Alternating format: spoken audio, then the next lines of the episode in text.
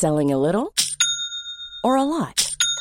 Shopify helps you do your thing however you cha-ching. Shopify is the global commerce platform that helps you sell at every stage of your business. From the launch your online shop stage to the first real life store stage, all the way to the did we just hit a million orders stage. Shopify is there to help you grow. Shopify helps you turn browsers into buyers with the internet's best converting checkout. 36% better on average compared to other leading commerce platforms because businesses that grow grow with Shopify. Get a $1 per month trial period at shopify.com/work. shopify.com/work. Bonsoir à tous, ravi de vous retrouver pour Soir Info Week-end. À la une, ce vendredi, l'horreur au cœur de la capitale. Ce midi, un homme ouvre le feu euh, rue d'Anguin dans le 10e arrondissement. Dans son périple meurtrier, il tue trois personnes et blesse trois autres avant d'être interpellé. Le profil du suspect interroge. Un homme connu des services de police, placé sous contrôle judiciaire. Ainsi, cette question revient sans cesse. Le drame aurait-il pu, aurait-il dû être évité? Est âgé euh, de 69 ans. Euh, il n'était pas connu des services de renseignement, d'aucun fichier de renseignement. Euh, il n'est donc euh, pas certain que cette personne ait un engagement politique quel qu'il soit. Situation inédite en plein cœur de Paris. Quelques heures après le drame, des heurts ont éclaté entre la communauté, kurde et les forces de l'ordre. Au total, six policiers ont été blessés. Comment expliquer ce climat de tension? Pourquoi cibler les forces de l'ordre? Est-ce un tournant dans notre société que certains appellent archipélisée? La tension montait très vite. Moi, je suis très inquiet parce que là, les Kurdes vont arriver de toute l'Europe. Hein. Ça arrive d'Allemagne, ça arrive de Belgique. Ils vont venir ce soir devant les locaux pour manifester. Et il y a une manifestation demain à Paris. Donc, on n'est pas à l'abri de dérapages très violents.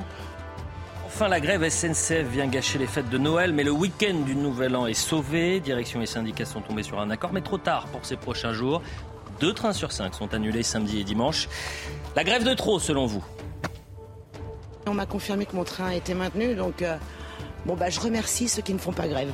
De moment, bah, on veut nous aussi rentrer euh, chez nous euh, en vacances et profiter de notre famille.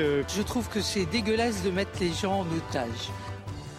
Voilà pour le point sur les grandes actualités que nous allons traiter ce, ce vendredi soir. Avant de vous présenter les invités, un petit point sur l'actualité. À la une, trois morts et trois blessés dans une fusillade dans le 10e arrondissement de Paris. Peu avant midi, un tireur ouvre le feu près d'un centre culturel kurde. Un Français de 69 ans, connu pour des faits de violence avec armes. Ce conducteur de train à la retraite a été placé en garde à vue. Un drame qui a provoqué la colère de la communauté kurde. Le parquet de Paris a ouvert une enquête. Dans le reste de l'actualité, Emmanuel Macron salue l'engagement sans faille des professionnels de la pédiatrie, débordés par une épidémie de bronchiolite et face à la crise du système de santé, le chef de l'État a tenu à les recevoir pour leur témoigner sa reconnaissance. À l'issue de cette rencontre de plus d'une heure, le président de la République a promis de s'adresser au monde de la santé à la rentrée. Et puis une bonne nouvelle concernant la SNCF, si les trajets pour Noël vont être perturbés, le nouvel an lui est sauvé, tous les trains circuleront pour le week-end du 31. Après une rencontre avec la direction de la SNCF, les organisations syndicales ont accepté de lever leur préavis de grève. Des mesures complémentaires pourront être prises en faveur de la reconnaissance du métier de chef de bord.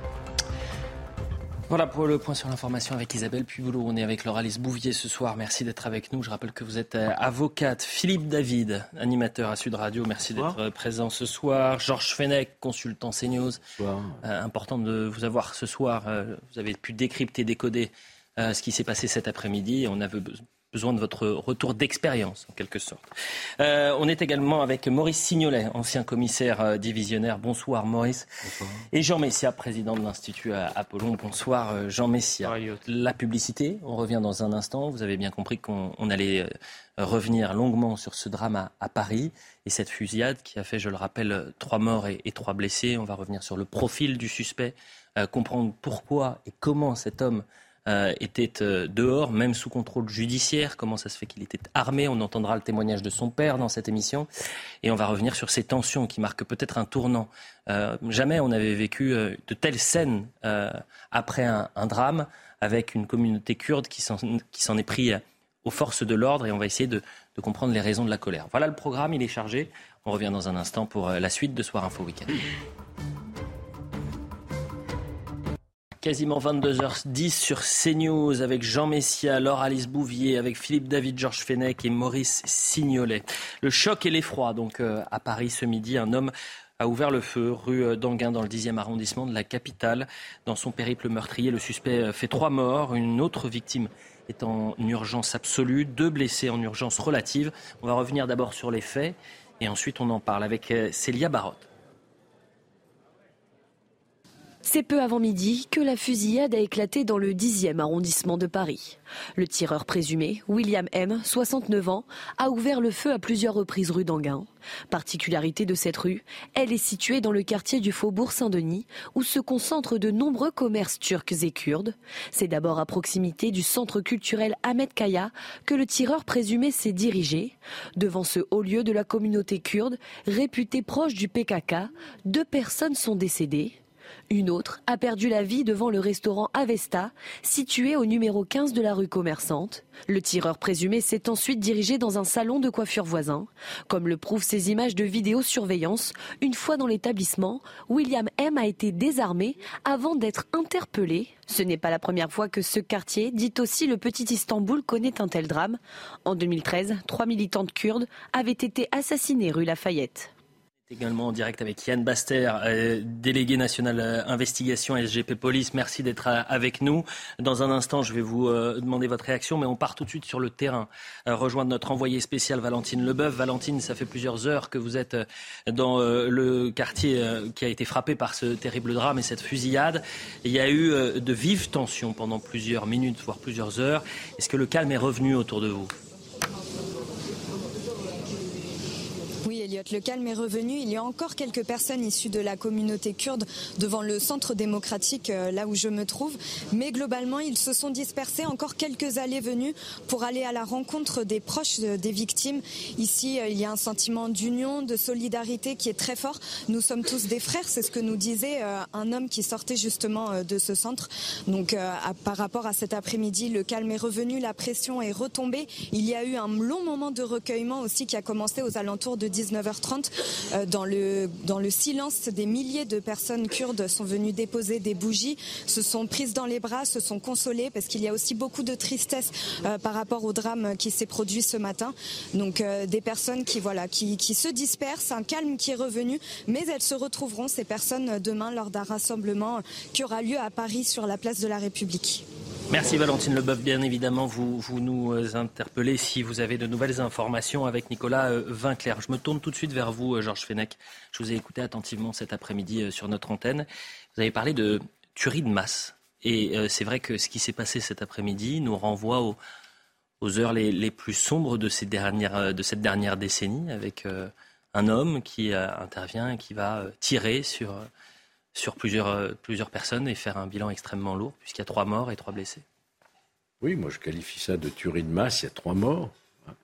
Euh, la, nouveauté, si je puis dire, c'est que ça n'est pas un djihadiste au nom de l'idéologie euh, de Daesh, etc. Un Français. Un Français qui passe, qui passe à l'acte et qui tue. Pour moi, c'est une bascule. Euh, ce qu'on peut espérer, évidemment, c'est que ce ne soit pas annonciateur d'autres qui pourraient s'inspirer euh, de ce genre euh, d'action. Parce que les Français ont été extrêmement résilients, tout à fait résilients, même depuis les attentats de 2012-2015. Mm. Il n'y a pas eu de, je dirais, d'événements comme on, en a connu en Nouvelle-Zélande avec Christchurch, par exemple. Mm. Et là, tout à coup, voilà un passage à l'acte qui vise manifestement une communauté étrangère est-ce que c'était spécifiquement la communauté kurde ou simplement communauté étrangère, puisqu'on sait qu'il était déjà passé à l'acte auprès de, à l'encontre de migrants, mm. Merci avec un sabre? Ça, c'est l'enquête qui le déterminera. Mais c'est vrai que là, on est à un point de bascule et qui se traduit tout de suite, immédiatement après, par, alors de manière absolument invraisemblable, en quelques, quelques minutes, une heure, deux heures maximum, euh, un rassemblement d'une violence euh, tout à coup de cette communauté qui s'en prend à nos forces de l'ordre. Et on va y venir, bien donc c'est là que vraiment on assiste à quelque chose qu'on n'avait pas vécu jusqu'à maintenant. Et on va revenir sur les tensions euh, dans un second temps, mais, mais vous parliez de cette, euh, cette tuerie de, de masse qui, pour vous, marquait un, un tournant. Est-ce que vous partagez ce constat, Maurice Signolet? Je rappelle que vous êtes ancien commissaire divisionnaire. Oui, à partir du moment où vous avez dans une rue euh, des tirs comme ça euh, euh, qui, tuent trois personnes, qui en blessent trois autres, effectivement, on peut qualifier ça de tuerie de masse. Hein. Moi, ce qui m'a le plus surpris, c'est les événements après, hein, où on a vu les, policiers être débordés avec une manifestation un peu spontanée et très violente. Hein. Ça m'a énormément surpris parce que je, me mets à la place des, des collègues de la brigade criminelle. À la suite de, de faits de cet ordre-là, euh, il y a des constatations extraordinairement importantes à, mettre en place, à, faire. Il y a un périmètre de sécurité à, définir. Euh, tout est la, scène de crime a été totalement polluée, donc ils vont avoir des difficultés énormes à faire à établir leur procédure. Donc c'est surtout ça qui m'a le, plus la concomitance des deux, à la fois un, meurtre euh, invraisemblable et puis ces émeutes quasi simultanée. Deux choses, Georges Fenech. La première, peut-être, quand vous dites euh, c'est la première fois qu'un Français attaque sur notre sol euh, des étrangers, euh, dans un autre contexte bien évidemment, mais si mes souvenirs sont bons, dans le commando du Bataclan, il y avait des Français qui attaquaient d'autres Français. Mais ce n'est pas la même chose. Et la deuxième, la seconde, c'est que le parquet national antiterroriste, pour l'instant, ne s'est pas saisi du dossier. Alors, au Bataclan, c'était des binationaux. Ah, c'est un Français, William, euh, né à Montreuil. Euh, non. Bataclan, c'était des franco-algériens, euh, franco-marocains, hum. enfin maroco-belges plutôt. C'était des binationaux. Hum. Là, on a fait un Français. Quant au parquet national antiterroriste, on il peut, se saisir plus tard. On peut se poser la question parce que si vous relisez attentivement l'article 421-1 du Code pénal qui définit l'acte de terrorisme, ce sont toutes les infractions qui ont, euh, d'entreprises individuelles ou collectives, pour but de gravement troubler l'ordre public et semer la terreur en commettant un crime de sang, en commettant des, voilà, des attentats, etc. Donc on est, on est dans, la, dans, la, dans, la définition pure hmm. de l'article 421-1. Donc moi je ne serais pas étonné qu'à un moment ou à un autre, le, parquet national antiterroriste se saisisse. Hein. Yann Bastéard est en hmm. direct avec nous, délégué national d'investigation à SGP euh, Police. Euh, justement, vous, votre rôle, c'est l'investigation, c'est votre euh, pôle d'expérience, d'expertise.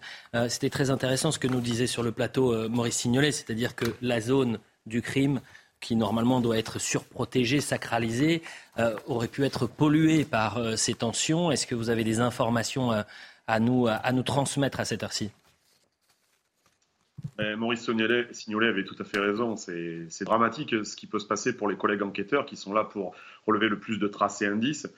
Euh, comme vous l'avez dit, c'est sacralisé cette, scène-là. Est-ce qu'elle a été polluée? J'ai pas d'informations qui me disent le contraire. Je le souhaite, mais c'est vraiment, inadmissible qu'on ait pu euh, entraver le bon déroulement de ces constatations. Euh, dramatique sur, avec trois personnes décédées et de multiples personnes blessées.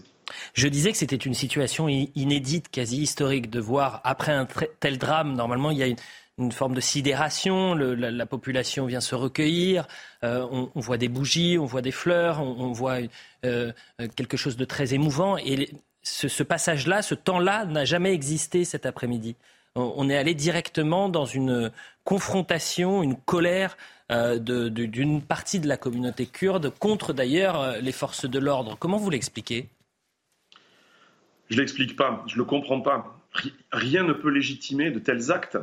Rien. Vous avez fait le parallèle avec euh, les, attentats dramatiques de 2015. Nous n'avons pas connu ça. Qu'est-ce qui peut motiver, certes, la douleur, mmh. l'effroi, les mois, mais, rien ne peut motiver qu'on vienne s'en prendre les policiers. Je crois que je, compte cinq collègues blessés ce soir. Je ne le comprends pas. Euh, pour moi, c'est assez inédit. Euh, Monsieur Signolet a peut-être plus d'expérience que moi, mais c'est assez inédit qu'on vienne, euh, vienne perturber de la sorte une scène de crime et, d'une telle, telle importance. On parlait du parquet national antiterroriste qui n'est toujours pas saisi. on est bien d'accord. Cette saisine, elle peut arriver un peu plus tard. L'enquête ne fait que commencer en quelque sorte ça débute juste. Le parquet antiterroriste s'est déplacé hein, dès, les premières minutes, ne s'est pas, saisi, a laissé Madame la procureure de la République de Paris saisir des faits. C'est toujours euh, la DRPJ euh, de la préfecture de police qui est saisie. Je suppose que la SDAT euh, doit quand même être là en observateur. Vous le dites vous-même, l'enquête commence à tout moment. Monsieur Fenech l'a bien dit, à tout moment, le parquet antiterroriste, si de nouveaux éléments venaient à apparaître, au vu des perquisitions, au vu des auditions, au vu d'autres éléments d'enquête, bien sûr. Merci beaucoup Yann Bastière. Je rappelle que vous êtes délégué national investigation SGP Police. On reste sur le factuel, sur les faits, et vous allez écouter ces témoignages édifiants des personnes qui étaient à, quelques mètres lorsque ce drame est arrivé. Euh, j'étais au téléphone avec une de mes collègues. Il était 11h36 et on a entendu euh, des coups de feu. Je me suis dirigée euh, vers les fenêtres pour voir ce qui se passait. Malheureusement, c'était assez loin, donc je ne voyais pas. Mais j'ai vu des personnes courir dans la rue et d'autres qui se réfugiaient un peu partout. Il n'y avait plus de coups de feu.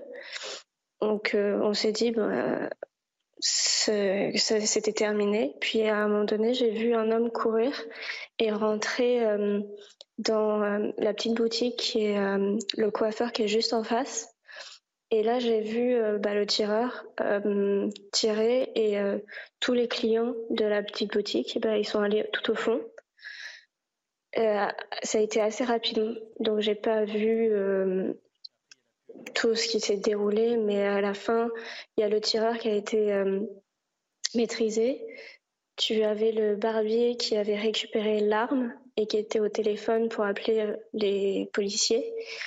Et j'ai vu bah, des personnes blessées. J'en ai vu une courir euh, en dehors de la boutique pour se réfugier autre part. j'ai vu un, un autre qui s'est fait prendre une balle au niveau de la l'abdomen, je pense et euh, un autre qui est assez mal en point.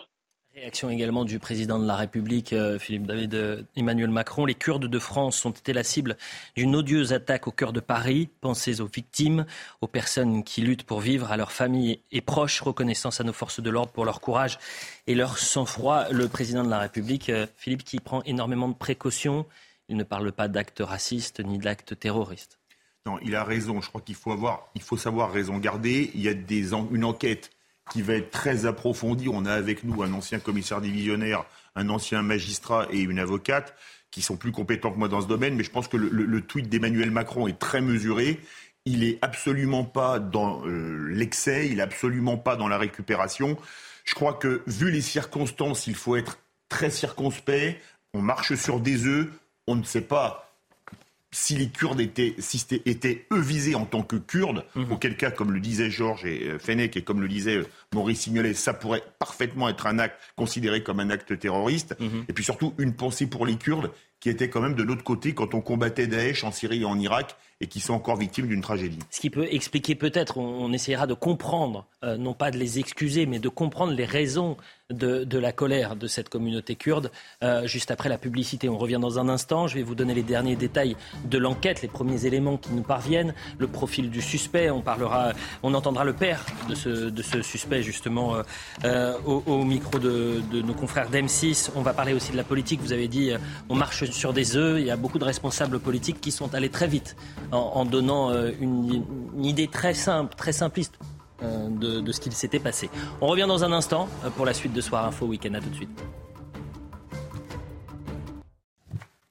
La suite de Soir Info Week-end avec Jean Messia, Laure Alice Bouvier, Philippe David, Georges Fenech, Maurice Signolet. On fait le point sur l'info et ensuite on, redessine le, profil du suspect. Peut-être le faire avant d'ailleurs. Je rappelle que le suspect de cette fusillade qui a fait trois morts et, trois blessés ce midi près d'un centre culturel kurde dans le 10e arrondissement de Paris, il s'appelle William M. Il est âgé de 69 ans, nationalité française, ancien cheminot à, à la retraite. Alors on ne connaît pas encore ses motivations, c'est important de le dire. En revanche, on sait qu'il était sous contrôle judiciaire avec une interdiction de détenir une arme connu pour deux tentatives d'homicide 2016 et, l'année dernière. Et en 2021, il s'en était pris à un centre de migrants dans le 12e arrondissement avec un, un sabre. Voilà pour le profil. D'abord le point sur l'information et ensuite on en parle. À la une, trois morts et trois blessés dans une fusillade à Paris, près d'un centre culturel kurde. Et la communauté est en colère. Lancés de projectiles, poubelles brûlées, des échauffourées entre manifestants et forces de l'ordre ont éclaté. Peu après un point presse du ministre de l'Intérieur, la police a fait usage de gaz lacrymogène pour les disperser. Six policiers ont été blessés et une personne a été interpellée. Affaiblis par le manque de personnel et face aux épidémies hivernales, les hôpitaux sont débordés. Pour les soulager, l'Agence régionale de santé Île-de-France lance un appel solennel aux médecins libéraux. La patronne de l'ARS souhaite qu'ils assurent leur rôle de conseil dans cette situation critique. Et puis en football, Blaise Matuidi raccroche ses crampons. Il l'a annoncé dans une longue vidéo sur YouTube. L'ex-milieu des Bleus, pilier des champions du monde 2018, mais à sa carrière de footballeur professionnel à 35 ans. De Troyes à Saint-Etienne, en passant par le PSG, la Juventus et Miami, Blaise Matuidi compte dans son palmarès 9 buts en 84 sélections avec l'équipe de France point sur l'information d'Isabelle Puyboulot. Je le disais donc, on va revenir longuement sur le profil du suspect. Toutes les personnes qui nous regardent, euh, qui ont découvert, euh, horrifié cette actualité-là, au fur et à mesure euh, de l'après-midi, ils se sont posé cette question qui, pour l'instant, est sans réponse. Que faisait cet homme dehors? Est-ce que ce drame aurait pu, aurait dû être évité? Donc d'abord le profil du suspect, et vous allez me dire si oui ou non, c'est normal qu'un homme qui était connu pour deux tentatives d'homicide en 2016 et en décembre 2021 soit dehors, même s'il était placé sous contrôle judiciaire. Moi, je n'arrive pas à comprendre cela. Et je vois que vous hochez la tête, Georges Funec. Vous allez me donner votre réaction juste après qu'Amaury Bucco nous explique vraiment l'ensemble du profil du suspect.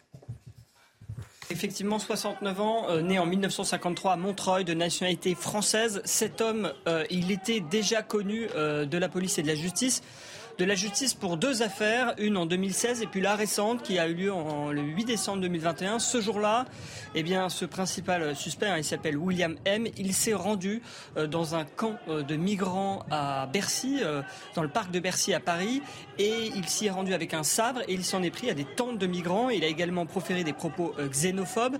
Pour ces faits, il avait été mis en examen début février, placé en détention provisoire, mais il a été libéré de détention dix mois plus tard, le 12 décembre dernier, hein, il y a dix jours, euh, libéré et placé sous contrôle judiciaire. Alors cet homme, euh, le ministre de l'Intérieur a aussi donné quelques précisions. Il a indiqué qu'il était, enfin il a rappelé plutôt qu'il était euh, inconnu de, des renseignements territoriaux et de la DGSI, donc a priori pas lié à un, à un réseau d'extrême droite. cet homme, il est également tireur dans un club de tir sportif et il avait déclaré de nombreuses armes aux autorités. Et enfin, pour finir, eh bien justement, hein, quatre chargeurs euh, de 15 cartouches chacun ont été retrouvés sur cet homme, c'est-à-dire 60 cartouches en tout. Et puis cet homme, vous l'avez dit, eh bien, il a été euh, blessé et il est désormais à l'hôpital, euh, placé en garde à vue et il va être bien sûr entendu par les enquêteurs.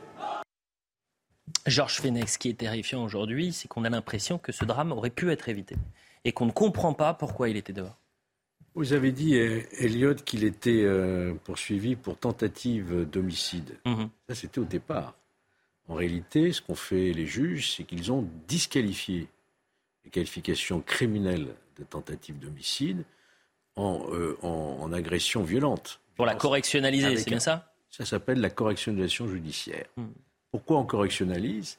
Parce qu'on ne veut pas encombrer les assises, par manque de moyens, par manque d'effectifs. Donc un procès correctionnel, c'est plus léger, c'est moins long, moins lourd qu'une cour d'assises. Mais à partir du moment où vous correctionnalisez, les délais de détention provisoire ne sont plus les mêmes. En matière criminelle, vous pouvez euh, conserver en détention provisoire deux ans et plus. En matière délictuelle, c'est tous les quatre mois renouvelable jusqu'à un an maximum.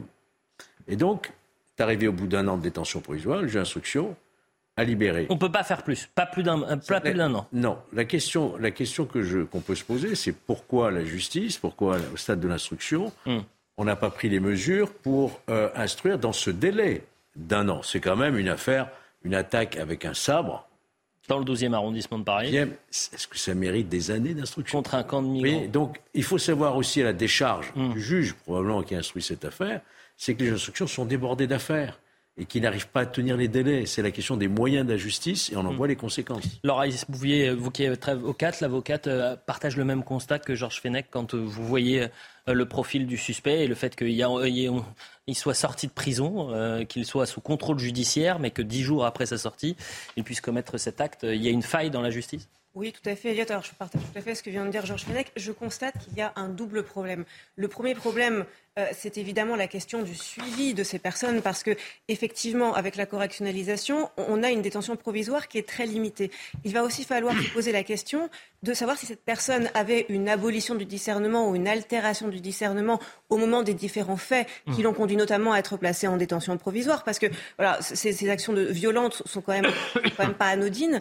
Euh, donc il s'agira de se poser la question. La deuxième chose euh, qui est importante également, parce que là on a besoin véritablement de réformer la justice, on a besoin d'avoir une réforme juridique pour éviter que, que, ce, ce, genre d'événement euh, se passe encore une fois. On a eu beaucoup d'événements comme celui-ci encore récemment, on a des éléments trop rapprochés de violence. Donc il s'agirait véritablement de réformer. La deuxième chose, et je voudrais rebondir sur ce qu'on a dit tout à l'heure sur le parquet national antiterroriste, euh, la difficulté qu'on a, euh, c'est aussi un problème d'interprétation du droit. Parce que si jamais, alors Georges Fenech a très bien rappelé l'article du Code pénal qui nous donne la définition d'un acte terroriste, mais on a des difficultés d'interprétation. J'en veux pour preuve l'exemple qu'on a eu avec l'attaque de la mosquée de Bayonne en 2019, pour lequel les juges ont estimé qu'il y, et l'enquête a estimé qu'il y avait une altération du discernement aux grandes dames des avocats qui ont considéré, eux, qu'il y avait euh, un acte terroriste. C'est pas du tout la même chose. Mm. Parce que si le parquet national antiterroriste est saisi, l'enquête n'a pas du tout la même ampleur. Ça veut dire qu'il y a des perquisitions qui sont plus larges, on peut faire une des gardes à vue plus longue. Bref, c'est pas le même, on n'est pas dans le même, dans le même domaine. on change en quelque sorte de, division et, là je me tourne vers vous, euh, euh, Maurice Signolet, ancien commissaire divisionnaire. Si on passe à une enquête, euh, justement, une saisine de ce parquet antiterroriste? Oui, mais enfin, je pense que là, en l'occurrence, ça, me paraît pertinent quand même. Alors je sais bien, je comprends la communauté kurde qui, en termes d'affichage, ne comprend pas pourquoi le parquet antiterroriste n'a pas été saisi. Mais enfin, le parquet de Paris reste saisi confier à la brigade criminelle de Paris euh, l'enquête. Euh, moi, je connais la brigade criminelle pour leur sérieux, qui dispose d'une d'une section antiterroriste. Donc, euh, s'il y a des y a des projections terroristes, la brigade criminelle est tout à fait en capacité de de, de les démontrer. maintenant, pour abonder dans dans le sens de M. Fenech, au terme de la loi et, du, et de la, hum, des règlements de procédure, hum. euh, il était tout à fait normal, quelque part, que cet individu soit remis dehors. Moi, ce qui me choque le plus, euh, ce qui, ce qui m'interpelle le plus, hein, c'est euh, le fait qu'il qu'il appartenait à une société de tir sportif, d'après ce que j'ai pu comprendre, et que donc euh, il disposait d'un certain nombre d'armes. Une arme, quatre chargeurs de 15 cartouches ont été retrouvés sur place. Alors qu'il avait sur lui. Maintenant, est-ce qu'il s'agit de, l'arme, d'une arme dont il disposait dans le cadre de son activité de, tireur sportif? Hmm. Ça restera déterminé. C'est toute enquête qui va le déterminer. Parce qu'auquel cas, Là, vraiment, ça m'interpelle. Si, par exemple, il s'agit d'une arme qu'il avait, qu'il a achetée dans le cadre de son activité sportive. Et qu'il avait encore à disposition comment potentiellement. qu'il avait encore, qu'il avait Pardon, c'est la question. commissaire, moi, je dirais pas que c'est normal qu'il se soit retrouvé dehors. Enfin, je me permets de. Non, mais c'est moi, moi, non, je ne comprends absolument pas. Je pense que cet individu n'aurait jamais dû être mis en liberté sous contrôle judiciaire, qu'on aurait dû le faire comparaître ah, détenu. On aurait dû le faire comparaître détenu devant le tribunal correctionnel. Il aurait pris entre, au bas entre 3 et 5 ans d'emprisonnement ferme. Et aujourd'hui, les victimes seraient encore en vie. Pardon de le dire comme ça. En la circonstance du fait qu'il y avait une instruction, une information judiciaire, au, terme du délai. Euh, oui, mais je me permets de citer, mais c'est marrant parce que je me permets de citer, euh, enfin c'est intéressant, plus que marrant bien évidemment, mais citer un confrère euh, Olivier Truchot, qui a réagi euh, il y a deux heures en disant la justice n'est pas laxiste, elle est lente, une lenteur criminelle. Et donc ça rejoint ce que vous étiez en train de dire. Jean Messia, vous n'avez pas encore parlé sur la lenteur de la justice. Bah, ça, c'est on, en a, on en a l'habitude. Euh, c'est pas la première fois qu'on. Oui, mais c'est une habitude qui devient, j'ai l'impression, insupportable ah bah, pour les Français. En fait, c'est la clé de tout. Mais je voulais, moi, si vous voulez, je me, je me suis senti particulièrement choqué par ce, ce crime parce qu'il se trouve que je connais très très bien le, Kurdistan irakien dans ses anciennes fonctions. J'ai beaucoup d'amis kurdes. Euh, le peuple kurde est un, un, peuple brave et courageux dont les combattants euh, euh, se sont battus vaillamment contre l'État islamique, les Peshmerga. Et donc c'est très injuste que, ça, leur tombe dessus alors qu'ils avaient trouvé, trouvé, refuge en France. Donc je, je voudrais m'associer à leur deuil et à leur douleur et à leur tristesse. Après, si vous voulez, sur le, sur le profil, j'ai entendu plusieurs choses avec lesquelles je ne suis pas d'accord. Est-ce que c'est une tuerie de masse euh, après, c'est une question d'appréciation. Est-ce que 3, c'est une tuerie de masse? Si c'est une tuerie de masse, alors le Bataclan, c'est quoi? C'est un génocide? Enfin, euh, il faut, Je ne sais pas si 3... Alors, il y a évidemment une entreprise euh, de, de, de tueries multiples, ça oui, Et trois personnes, plus plusieurs blessés, effectivement, ça, en fait une affaire exorbitante du droit commun des homicides. Mais je n'utiliserai pas le mot de, de, de, tuerie de masse. Sur la deuxième euh, question, c'est qu'on dit c'est un Français. Je vois tout le monde, toutes les, toutes les, vos confrères, les, plein de médias depuis ce matin qui disent c'est un Français, c'est un Français, comme si euh, enfin on avait trouvé une sorte de Graal pour justifier. Mais je vous rappelle que les frères Kouachi étaient Français.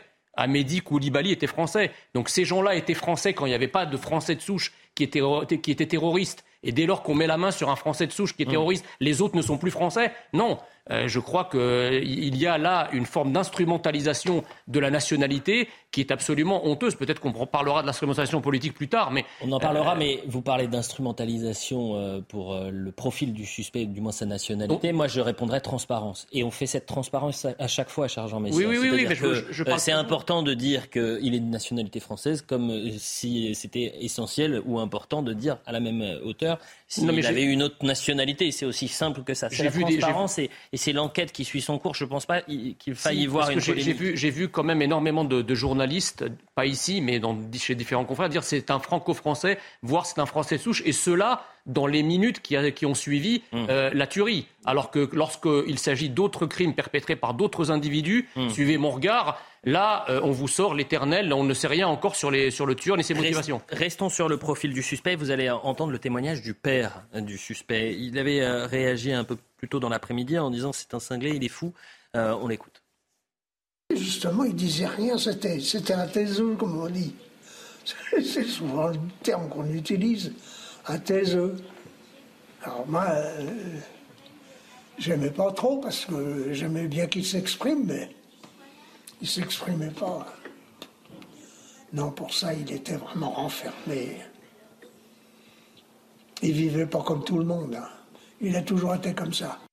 Euh, la question de l'altération, c'est ce que vous étiez en train d'expliquer, Laura l'altération euh, pourra se poser dans les prochains jours, les prochaines heures? Oui, tout à fait. Bah, l'enquête devra déterminer s'il s'agit ou pas euh, d'une tuerie pour une raison idéologique, en fonction de la personnalité euh, de, de, l'assaillant, en fonction des, éléments de la préméditation aussi. Hmm. Et, c'est ce qui aussi déterminera la saisine du parquet antiterroriste. Euh, donc la question va se poser. Mais, véritablement, c'est vrai que j'insiste aussi sur, on en a parlé juste avant, mais il n'est pas normal qu'une personne qui ait commis des actes très graves et qui, est, qui, qui était passée en examen et en détention provisoire pour des actes particulièrement graves, euh, puisse être placé ensuite en, liberté. Il y, a, quelque chose, juste un, point, c'est qu'il y a une information qu'on n'a pas mentionnée, c'est que dans les différentes condamnations, en tout cas dans, le traitement de la justice, il a été astreint à un suivi psychiatrique.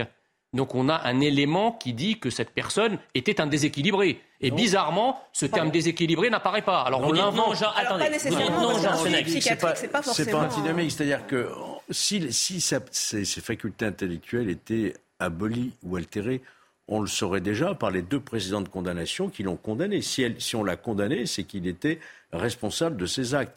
Qu'il ait subi, ensuite qu'il ait été soumis à un, suivi psychiatrique, ça n'est pas antinomique, ça veut dire quelqu'un qui a des troubles de la personnalité.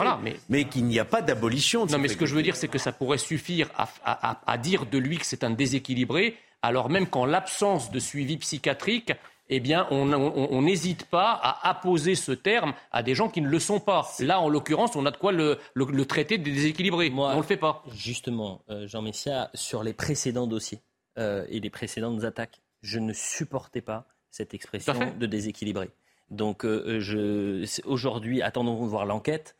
qu'il le dira ou non, mais en amont de parler de déséquilibré comme s'il fallait atténuer euh, l'action de, hein. ce périple meurtrier. La juridique, c'est responsable ou responsabilité atténuée. Mais, la vulgarisation, vous, êtes d'accord avec moi, Jean Combien de fois on a pu entendre les, années précédentes C'est l'acte d'un déséquilibré, un acte isolé euh, qui ne représente absolument rien. Euh, c'était, ça choquait, ça choque les gens. Je veux juste vous faire réagir sur le tweet de David Lisnard, président de l'Association des maires de France. Ce n'est pas n'importe qui, David Lisnard. Nos pensées vont aux victimes de la fusillade en plein Paris, dont les mots associés font toujours remonter de funestes souvenirs. Et cette question, comment un tel récidiviste de tentative d'homicide raciste a-t-il pu être remis en liberté, entre guillemets, dans l'attente de son procès? Est-ce que vous partagez ce constat? C'est la colère d'un maire, du président des maires de France, de l'association des maires de France, qui dit stop, on ne peut plus avoir des gens aussi dangereux euh, dehors, alors même sous contrôle judiciaire, parce que la finalité, c'est qu'il peut y arriver, arriver ce qui est arrivé aujourd'hui dans la capitale. Mais David Lisnard a 3000 fois raison dans son tweet Comment peut-on remettre en liberté quelqu'un qui attaque des gens avec un sabre? Hmm. Ça, c'est quand même la première question. Mais parce qu'il n'y a pas de place dans les prisons, parce, que c'est très long, parce qu'on euh, croule sur les dossiers, parce que les juges ne peuvent pas tout faire, etc., Comment se fait-il que ce type de profil hmm.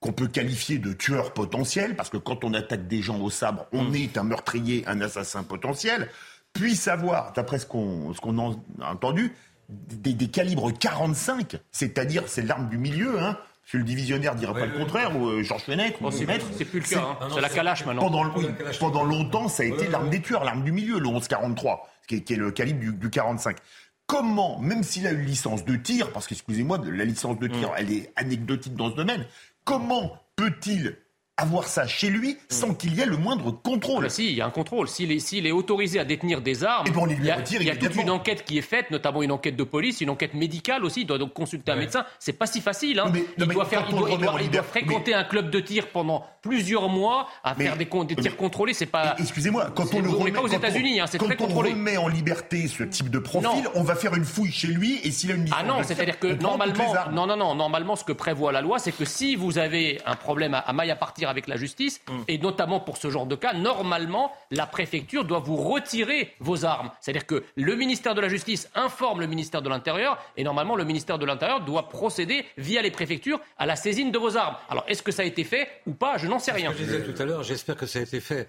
Mais pour. Euh, vous dites, est-ce que euh, David Lista a entièrement raison de, penser? Pour une fois, euh, c'est pas, c'est pas fréquent, hein, mais un policier va se faire un peu le défenseur de la justice parce que j'ai l'impression que encore une fois on va tomber à bras raccourcis sur, sur la justice en disant elle est lente. Tout à l'heure j'ai dit euh, en, la circonstance c'est un peu normal qu'elle ait été remis en liberté. Mais pourquoi j'ai dit ça? J'ai dit ça parce que en l'état actuel de la procédure pénale, euh, voilà où on en est. Euh, moi, je suis de la génération des cabines téléphoniques et aussi de la procédure inquisitoriale. Euh, ces 40 dernières années, on a dérivé vers une procédure accusatoire, on a multiplié les risques de vice de procédure, on a multiplié euh, la, complexité de la, euh, de la procédure pénale pour en arriver aujourd'hui à une espèce de sclérose de, de l'investigation, qu'elle soit policière ou judiciaire. Et en fin de compte, on en arrive à, on en arrive à ces situations invraisemblables que la population trouve insupportable à juste titre, mais on oublie de dire que c'est le législateur qui, ces 40 dernières années, a fait en sorte qu'on se retrouve dans une telle situation. C'est quoi un juge d'instruction qui instruit ce type d'affaires? C'est un homme ou une femme hmm. dans son cabinet avec un greffier hmm. ou une greffière. Et il a dans son armoire 150, 150 dossiers avec une, au, moins, au bas mot une centaine de détenus. Il n'a pas d'assistant. Il n'a pas d'aide à la décision. Euh, chaque juge d'instruction devrait avoir un cabinet étoffé avec des assistants qui puissent lui préparer le dossier. C'est le juge d'instruction qui lui-même va coter son dossier avec son greffier, regarder si... Vous comprenez, c'est du travail artisanal. Le juge d'instruction est resté mm. comme au temps de Napoléon, c'est-à-dire qu'il fait un travail artisanal. Il aurait fallu moderniser c'est vous comprenez ce que je veux dire sûr, et donc, bien sûr c'est entendu c'est la lenteur c'est la politique pénale. Mais il y a aussi euh, c'est pas le juge en question qu'on doit accabler c'est notre système. Judiciaire. C'est la paralysie, c'est la euh, paralysie le manque de moyens. longtemps et régulièrement malheureusement on dit souvent que euh, lorsqu'il y a décision de justice la première chose à laquelle on pense au moment où la décision est prise c'est pas la peine c'est la remise de peine, c'est la manière dont on va réinsérer tout de suite la personne, c'est euh, comment on va assouplir la peine. Non, mais c'est après la condamnation. J'entends, mais c'est un état d'esprit. Vous voyez ce que je veux dire, Georges Fenech. Et mettez-vous, moi, je sais pas, je n'oserais pas être à la place du, juge qui l'a libéré. Hein. Mais est-ce qu'il va devoir, mais est-ce qu'il doit rendre des comptes, ce juge? Non. Vous savez que les juges n'ont pas de responsabilité professionnelle. Donc, il faut, donc ils prennent une décision. Ils prennent une décision et, et ensuite euh, rien. Rien ne se passe. Il n'y a pas d'enquête interne, par exemple. L'indépendance de la justice. Mais il n'y a pas d'enquête. Attendez, dans un tel dossier. Pour qu'il y ait une mise en cause personnelle, il faudrait démontrer une faute lourde, un peu détachable, si vous voulez. Bah, voilà. Ici, un juge qui remet en liberté, c'est quand on libère un violeur normal. Quelques réactions, les témoignages justement recueillis par nos, nos reporters sur le terrain. Et euh, ces, témoins de cette euh, scène horrible, si vous nous rejoignez à, 22h46 sur CNews, on continue de décrypter cette euh, fusillade qui a fait ce midi trois morts et trois blessés près du centre culturel kurde dans le 10e arrondissement de Paris. Les témoignages. D'un coup, il s'est arrêté devant le centre culturel. et il a fixé le centre culturel. Il y a trois passants qui, qui arrivaient en face. Je sais pas ce qu'il lui a appris. Il a posé le sac, il a pris l'arme et il a tiré froidement sur deux personnes. On était en train de marcher dans la rue, on a entendu des coups de fil, on s'est retourné, on a vu des gens qui tournaient, qui couraient à droite à gauche.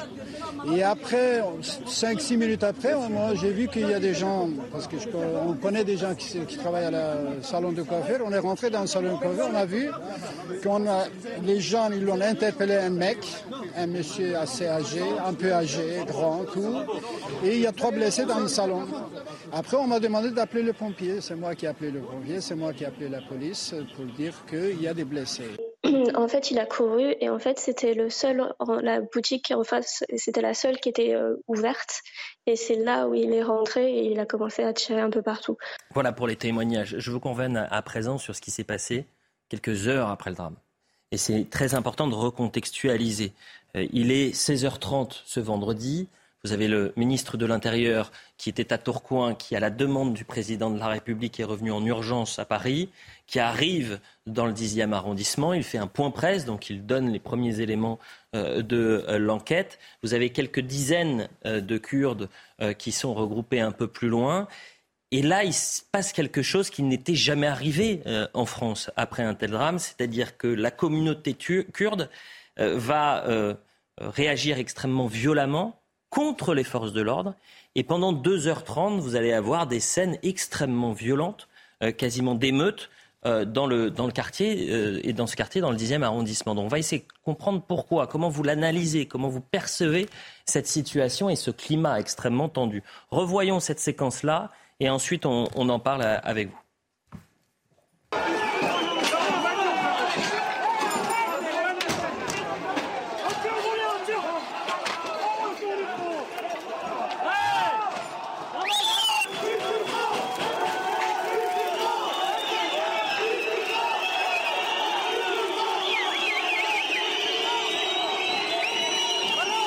Première réaction avec Cyril Herma et Mardi Dunker, pardonnez-moi, secrétaire national de la Fédération indépendante de la police. Quel regard vous portez sur euh, ces images et, ces 2h30 d'extrême tension euh, dans le 10e arrondissement de Paris? Ben, Comme tout le monde, je suis très choqué par la réaction de la, la communauté kurde.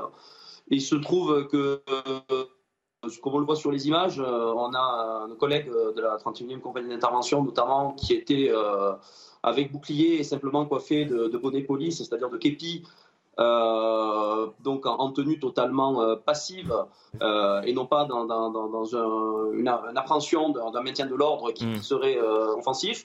Et au final, en quelques minutes, ils se retrouvent complètement euh, débordés, se prennent euh, du mobilier urbain en termes de projectiles euh, dessus. On les voit qui, reculent rapidement pour essayer de, s'équiper.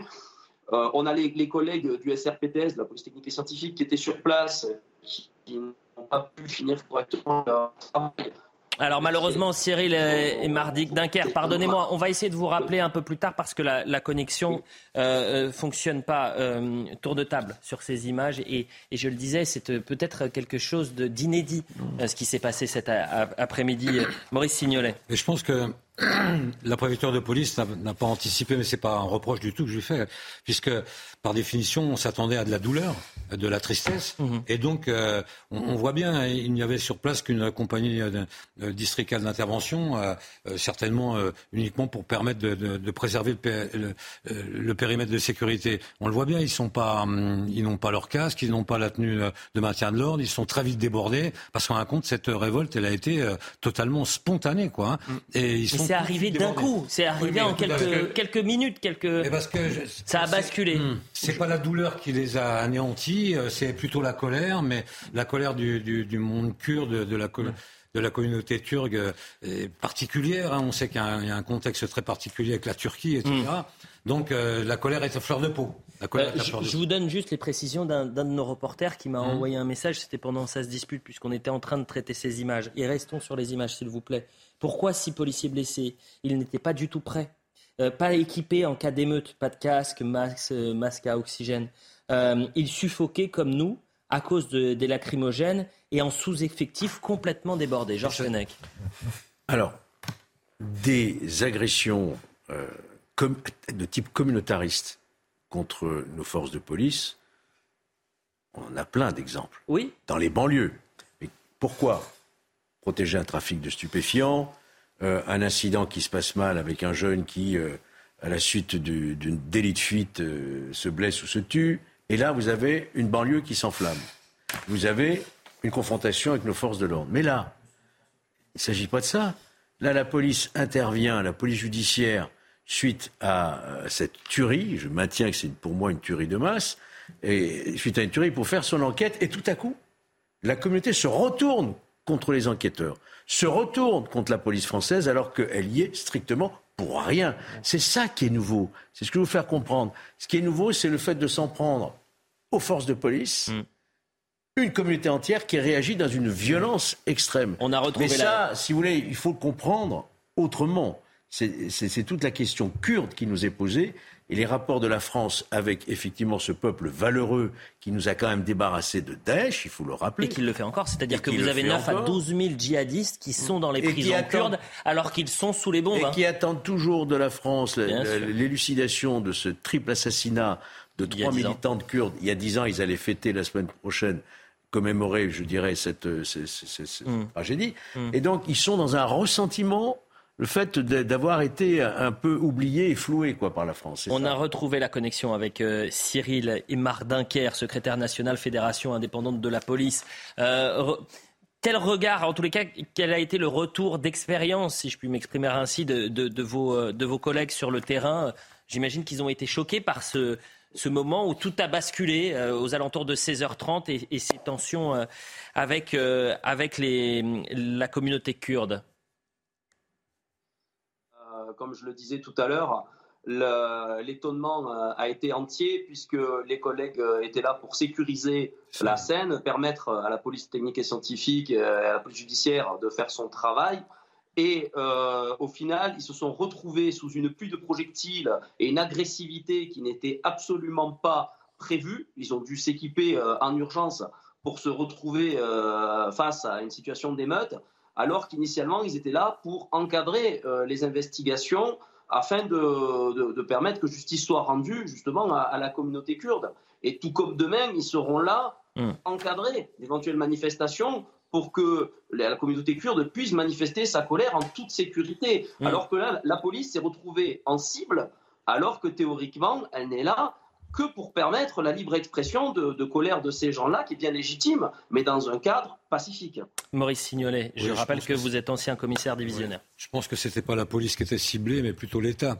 Et à travers, à travers les policiers, euh, voilà. Aujourd'hui, vous savez, la police symbolise l'État, et, dans bien des circonstances, euh, c'est la police qui trinque, un peu comme le ramasseur de péché de Borésion. Hein. C'est un peu ça.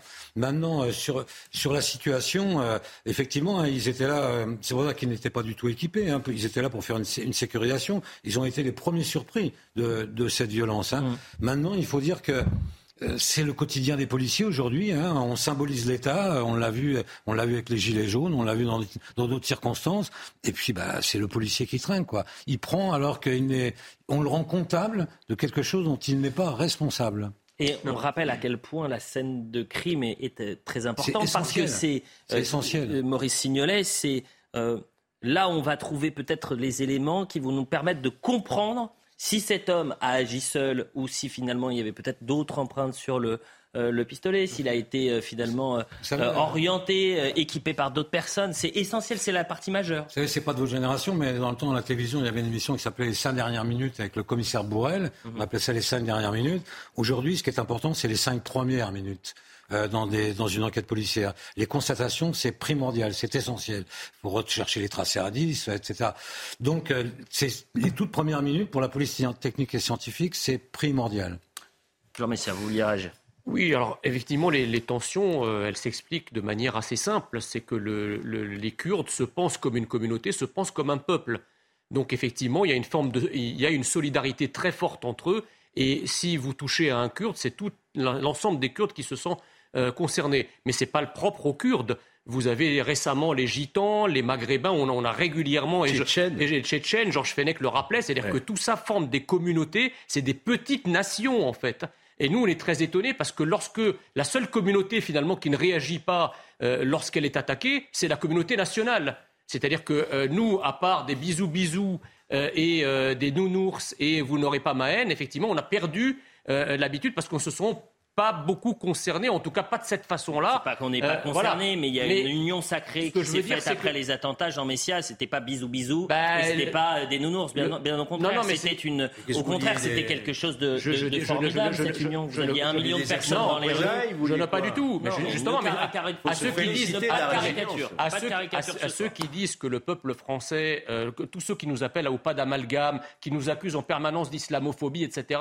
Là, on mesure la maturité, le degré degré de civilisation du peuple français qu'il faut saluer, de la communauté nationale française. Il faut s'en féliciter. Il faut s'en féliciter, bien sûr. Donc je dis que tous les peuples et toutes les nations ne réagissent pas de la même manière. Donc nous avons effectivement des petits peuples, des petites nations à l'intérieur de la nation française, qu'on appelle d'ailleurs des communautés, qui n'ont pas forcément la même réaction que la communauté nationale. Avant d'avoir euh, la réaction de Laura Alice Bouvier, écoutons François Pupponi, c'était cet après-midi, qui connaît bien la communauté kurde et qui s'inquiétait justement d'une montée en pression dans, dans l'après-midi euh, à Paris et dans les jours à venir. Ce qui circule dans la communauté kurde, c'est que ce sont trois militants euh, kurdes, et pas les moindres, qui auraient été tués dans l'association. Et donc, dans leur logique à eux, c'est obligatoirement un attentat euh, terroriste euh, diligenté par la Turquie. En tout cas, ils en sont convaincus, ils l'ont, ils communiqué. Donc, ils, ont ça. Et ils n'ont pas d'informations précises. C'est-à-dire qu'il n'y a pas de dialogue. Et, bon, voilà, pour des raisons qu'on peut tout à fait comprendre, il y a la scène de crime, la police fait son travail, etc. Bon. Et donc, la tension est montée très vite. Moi, je suis très inquiet parce que là, les Kurdes vont arriver de toute l'Europe. Hein. Ça arrive d'Allemagne, ça arrive de Belgique. Ils vont venir ce soir devant les locaux pour manifester. Et il y a une manifestation demain à Paris. Donc on n'est pas à l'abri de dérapages très violents euh, entre la communauté kurde et la communauté turque. Qu'est-ce que ça dit de notre société, Laura Bouvier est-ce que cette société archipélisée, ce que disait Jean Messia, c'est-à-dire plusieurs communautés, eh bien, on, se retrouve dans une situation un peu à l'américaine où finalement, et c'est ce que disait en 2018 euh, Gérard Collomb, d'une société côte à côte, on se retrouve aujourd'hui face à face? Oui, alors Elliot, ça nous montre qu'on a une société qui est très complexe aujourd'hui. Et, je pense qu'il faut recontextualiser les choses dans un contexte de multicrises. On a des crises qui vont toucher toutes les catégories de personnes parce qu'on a des crises qui sont très différentes, qui sont très diverses. Le climat, l'inflation, la démographie, euh, on a la guerre nucléaire, on a plein de choses. Et, au final, euh, cette situation de montée de la violence, elle impacte toutes les catégories de la population. C'est-à-dire qu'elle concerne autant les heurts qu'on a euh, de la part de cette communauté kurde mm. euh, que ceux qu'on a de la part d'autres communautés, mais aussi euh, les, attaques qu'on a individuelles, parce qu'on a aussi une violence qui est individualisée. Donc ça montre ici véritablement qu'on a besoin de changer de paradigme, qu'on a besoin d'évaluer les choses de façon différente. Alors peut-être qu'il faudrait qu'on mette en place des organismes qui seraient plus neutres, plus indépendants, qui permettraient, qui seraient débarrassés des corporatismes des uns et des autres, des intérêts des uns et des autres, pour arriver à trouver une globalité, en tout cas une, stabilité plus large. Il est 23 heures, on reste évidemment euh, ensemble jusqu'à minuit euh, pour décrypter euh, et comprendre ce qui s'est passé cet après-midi, même si l'enquête est à ses, ses débuts, bien évidemment. mais d'abord, le point sur l'information à 23 À la une, cette fusillade à Paris. Trois personnes ont été tuées et trois blessées dans le 10e arrondissement. Les faits se sont déroulés peu avant midi, rue d'Anguin, près d'un centre culturel kurde. Les motivations du tireur ne sont pas encore connues, mais son acte indigne la classe politique. Emmanuel Macron a dénoncé une attaque odieuse contre les Kurdes de France. Un suspect taiseux et renfermé, c'est ainsi que le père du suspect décrit son fils, un Français de 69 ans qui aurait manigancé l'attaque tout seul. Libéré de prison le 12 décembre, il était connu pour des faits de violence avec armes. Ce conducteur de train à la retraite a été interpellé après les faits et placé en garde à vue. En 2021, il avait été condamné pour violence à caractère raciste envers des migrants à Paris. Et puis dans le reste de l'actualité, en vol vers la France, Charles Sobrage se dit innocent. Le tueur en série français a quitté le Népal où il était détenu depuis 2003. L'homme de 78 ans, lié à une vingtaine de meurtres en Asie dans les années 70, a inspiré la série Netflix Le Serpent, un surnom qui lui vient de sa capacité à changer d'identité pour échapper à la justice. Voilà pour le point sur l'information d'Isabelle Puyboulot. On est toujours en, direct avec Jean Messia, avec Maurice Signolet, ancien commissionnaire divisionnaire, avec Georges Fenech, Philippe David et Laure-Alice Bouvier. Euh, je rappelle cette information euh, principale, une fusillade qui a fait trois morts et trois blessés ce midi près d'un centre culturel kurde dans le 10e arrondissement de Paris. Euh, une personne est toujours en état d'urgence absolue, deux autres sont en urgence relative. Et juste avant le point sur l'information, on revenait sur ce point de bascule c'est-à-dire ces tensions, ces heurts entre la communauté kurde et les forces de l'ordre euh, aux alentours de 16h30, donc 4 heures après les faits, euh, quelques secondes après le point presse euh, du ministre de l'Intérieur, Georges Fenech. Gérald Darmanin, ça aurait pu très mal de terminer. Hein, parce que heureusement qu'il est parti. mais il est parti à l'infiltration. Mais oui, on est C'est-à-dire qu'il termine son point presse et quelques secondes plus tard, tout bascule, Georges Fenech. On entend déjà les manifestants on entend quelques au moment où il s'exprime. On se demande s'il va pouvoir s'exprimer d'ailleurs jusqu'au bout. Et vous pensez qu'il est courte son, point ah, presse Je pense qu'il a dû être exfiltré, là, bien sûr, rapidement. Euh, il ne s'agissait pas de continuer à, à rester compte tenu du contexte. Hein. Vous avez dit oui, euh, vous étiez affirmatif également, Maurice Oui, parce que euh, hum, hum. vous avez déjà vécu un climat de tension. Oui, j'ai vécu des, choses tout, tout aussi, euh, enfin similaires avec la, visite d'un ministre. À chaque fois, ça pose d'ailleurs d'énormes problèmes hum. de sécurité aux forces de l'ordre parce que on est obligé de on est obligé de disperser du personnel pour assurer la sécurité de la personnalité qui vient. Mais généralement, c'est dès qu'on sent qu'il y a une petite tension, il y a une exfiltration qui se fait immédiatement. Hmm. Ah, donc, euh, à mon avis, c'est ce qui s'est passé. Puisqu'on entend, au moment de l'interview, on entend les, les, cris déjà. Oui, exactement. On va revenir sur les faits, si vous nous rejoignez à 23h03 sur CNews.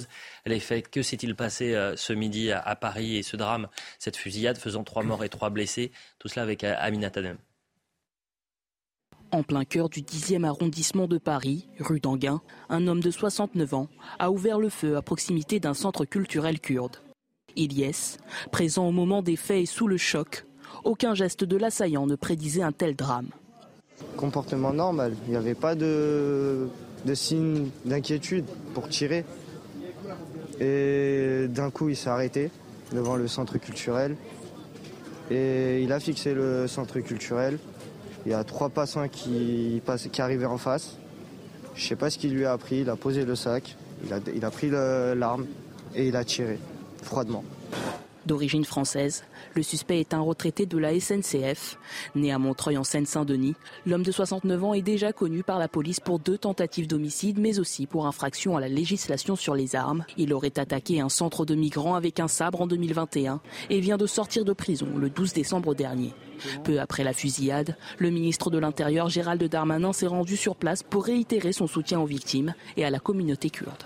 J'ai demandé à tous les services de police et de gendarmerie euh, à Paris bien sûr et ailleurs sur le territoire national, de protéger particulièrement avec euh, des gardes statiques 24 heures sur 24 des policiers et des gendarmes les lieux où se réunissent euh, la communauté kurde. Le parquet de Paris a ouvert une enquête pour assassinat, homicide volontaire et violence aggravée. Quel regard vous portez sur ça, euh, Laura Bouvier? Alors, moi, il y a surtout une question que je me pose, plus qu'une observation, c'est qu'on a entendu qu'il y avait beaucoup de communautés, une communauté turque très importante aussi dans ce quartier. Est-ce qu'on sait comment ils ont réagi? Parce qu'il faudrait aussi savoir de quelle façon ça s'est perçu aussi de leur part. Alors pour l'instant, euh, la difficulté, c'est qu'on euh, n'a pas tous ces éléments. Philippe David, vous vouliez réagir Il y a une question que je me pose aussi, puisque on disait dans quelques jours, ce sera le dixième anniversaire de l'assassinat de trois femmes membres de cette communauté kurde on soupçonne notamment euh, certains services secrets de certains pays. Je ne citerai pas de nom d'être à l'origine de l'assassinat. La Turquie, on peut le dire. Euh, les services secrets turcs. Oui, comme il y avait eu pour l'assassinat de Chapour Bakar à Paris, c'était les services iraniens qui étaient occupés. Comment se fait-il que ce type de bâtiment ne soit pas protégé alors qu'on connaît le conflit qu'ont les Kurdes, tant avec Daesh, et Daesh a été capable de frapper en France, qu'avec les services secrets turcs? Qui sont capables de frapper un peu partout dans le monde, puisque je pense que personne ne me contredira, les services secrets turcs sont des services très opérationnels. Ils sont, très opérationnels. Non, mais là, ce qui pose problème, si vous voulez, c'est que les, gens qui ont été tués dans cette fusillade ne sont pas n'importe qui. Oui. C'est des militants importants, euh, de, des représentants des Kurdes en France. Donc euh, c'est ça finalement qui a mis un peu la puce à l'oreille de la communauté kurde. Et le feu aux poudres. Et, le feu aux poudres, exactement. Donc la question qui se pose, c'est est-ce que c'est simplement un hasard cette personne qui rentre et qui tire au hasard et il tombe sur trois personnes importantes ou est-ce que c'est des personnes qui ont été ciblées? À ce stade, en fait, on, ne, connaît pas la réponse. Ça, c'est une chose. La deuxième chose, c'est que ce qui est croustillant dans la conférence de presse de Gérald Darmanin, c'est qu'il était quand même en train de dire qu'il allait permettre à tous ceux qui souhaitent manifester, à partir de maintenant, de pouvoir le faire de manière tranquille. C'est le verbatim de sa conférence de presse. Et une minute après, eh bien, on est obligé de l'exfiltrer parce qu'il y a des manifestations qui tournent au vinaigre euh, et, qui ne lui permettent pas de finir euh, convenablement sa visite. On, va écouter, euh, parce qu'il y a eu une conférence de presse de plusieurs représentants de la communauté kurde aux alentours de 18h. Écoutez, parce que ça rejoint un peu ce que vous étiez en train de dire. L'une des victimes aujourd'hui assassinées était l'une des responsables du mouvement des femmes kurdes en France. C'est pourquoi il y a un caractère politique. C'est pourquoi il y a un caractère terroriste. Que personne n'essaye de nous faire croire qu'il s'agit d'un simple attentat orchestré par l'extrême droite. Rappelle encore à cette heure, 23h10, le parquet national antiterroriste n'est pas encore saisi du dossier. Maurice Signolet, euh, dix heures après les faits, que le parquet national antiterroriste ne soit pas saisi. Euh, quel regard euh, le commissaire euh, divisionnaire porte bah, là-dessus? bah, Je pense que maintenant, euh, au ministère de la Justice, tout le monde doit être bien embêté parce qu'ils doivent se dire, si on avait su, on aurait saisi tout de suite le parquet antiterroriste. Mais écoute, bah, sur, quelle base pas le ministère qui décide. Oui, enfin, c'est le procureur lui-même. Hmm. Sur quelle base? Je pense que quand même, s'ils doivent, ils doivent en parler entre eux quand même. Je pense. Mais hum, j'ai l'impression que quelle que soit l'issue de l'enquête, euh, si on arrive à déterminer qu'effectivement euh, c'était hmm. non pas un déséquilibré, mais quelqu'un qui avait un, ressenti particulier et qui a commis l'irréparable, la communauté kurde ne, l'entendra pas, ne l'écoutera pas. On, voit bien, enfin on entend bien là dans, le discours de ce représentant. D'abord, il parle même plus de déséquilibré, là il parle de quelqu'un d'extrême droite. Il a déjà, il a, déjà choisi son, vocabulaire. Donc euh, la difficulté de l'enquête, là, ça va être il, va falloir expliquer exactement ce qui s'est passé. Et parce que la communauté kurde, pour, elle, elle est persuadée qu'il y, a forcément un, consensus d'attentat derrière tout ça. Voilà ce qu'on pouvait dire sur l'aspect euh, factuel. Maintenant, sur l'aspect politique. Normalement, dans ces drames-là, on a euh, un temps euh, finalement de, paix, de trêve entre euh, les oppositions hein. et les responsables politiques, euh, où euh, finalement on appelle à la solidarité, on appelle au deuil, on rend hommage aux, victimes, mais le temps politique, la bataille politique vient beaucoup plus tard. J'ai l'impression que depuis quelques mois, Georges Fenech, dites-moi si je me trompe, ce temps-là est terminé. C'est-à-dire que dès lors qu'il y a un fait, que ça soit à droite comme à gauche, c'est pas pour viser un parti, mais on va tout de suite attaquer on va tout de suite mettre en difficulté ou en tous les cas pointer la responsabilité sur quelqu'un. Je vous donne deux, trois exemples. Par exemple, Mathilde Panot, voilà ce qu'elle a écrit. Profonde tristesse et indignation face à l'attaque raciste à proximité du centre culturel kurde perpétré ce jour en plein cœur de la capitale. La sécurité de nos alliés kurdes doit être garantie. L'extrême droite raciste doit être neutralisée. Sandrine Rousseau. L'idéologie d'extrême droite et la haine de l'autre sont rejet.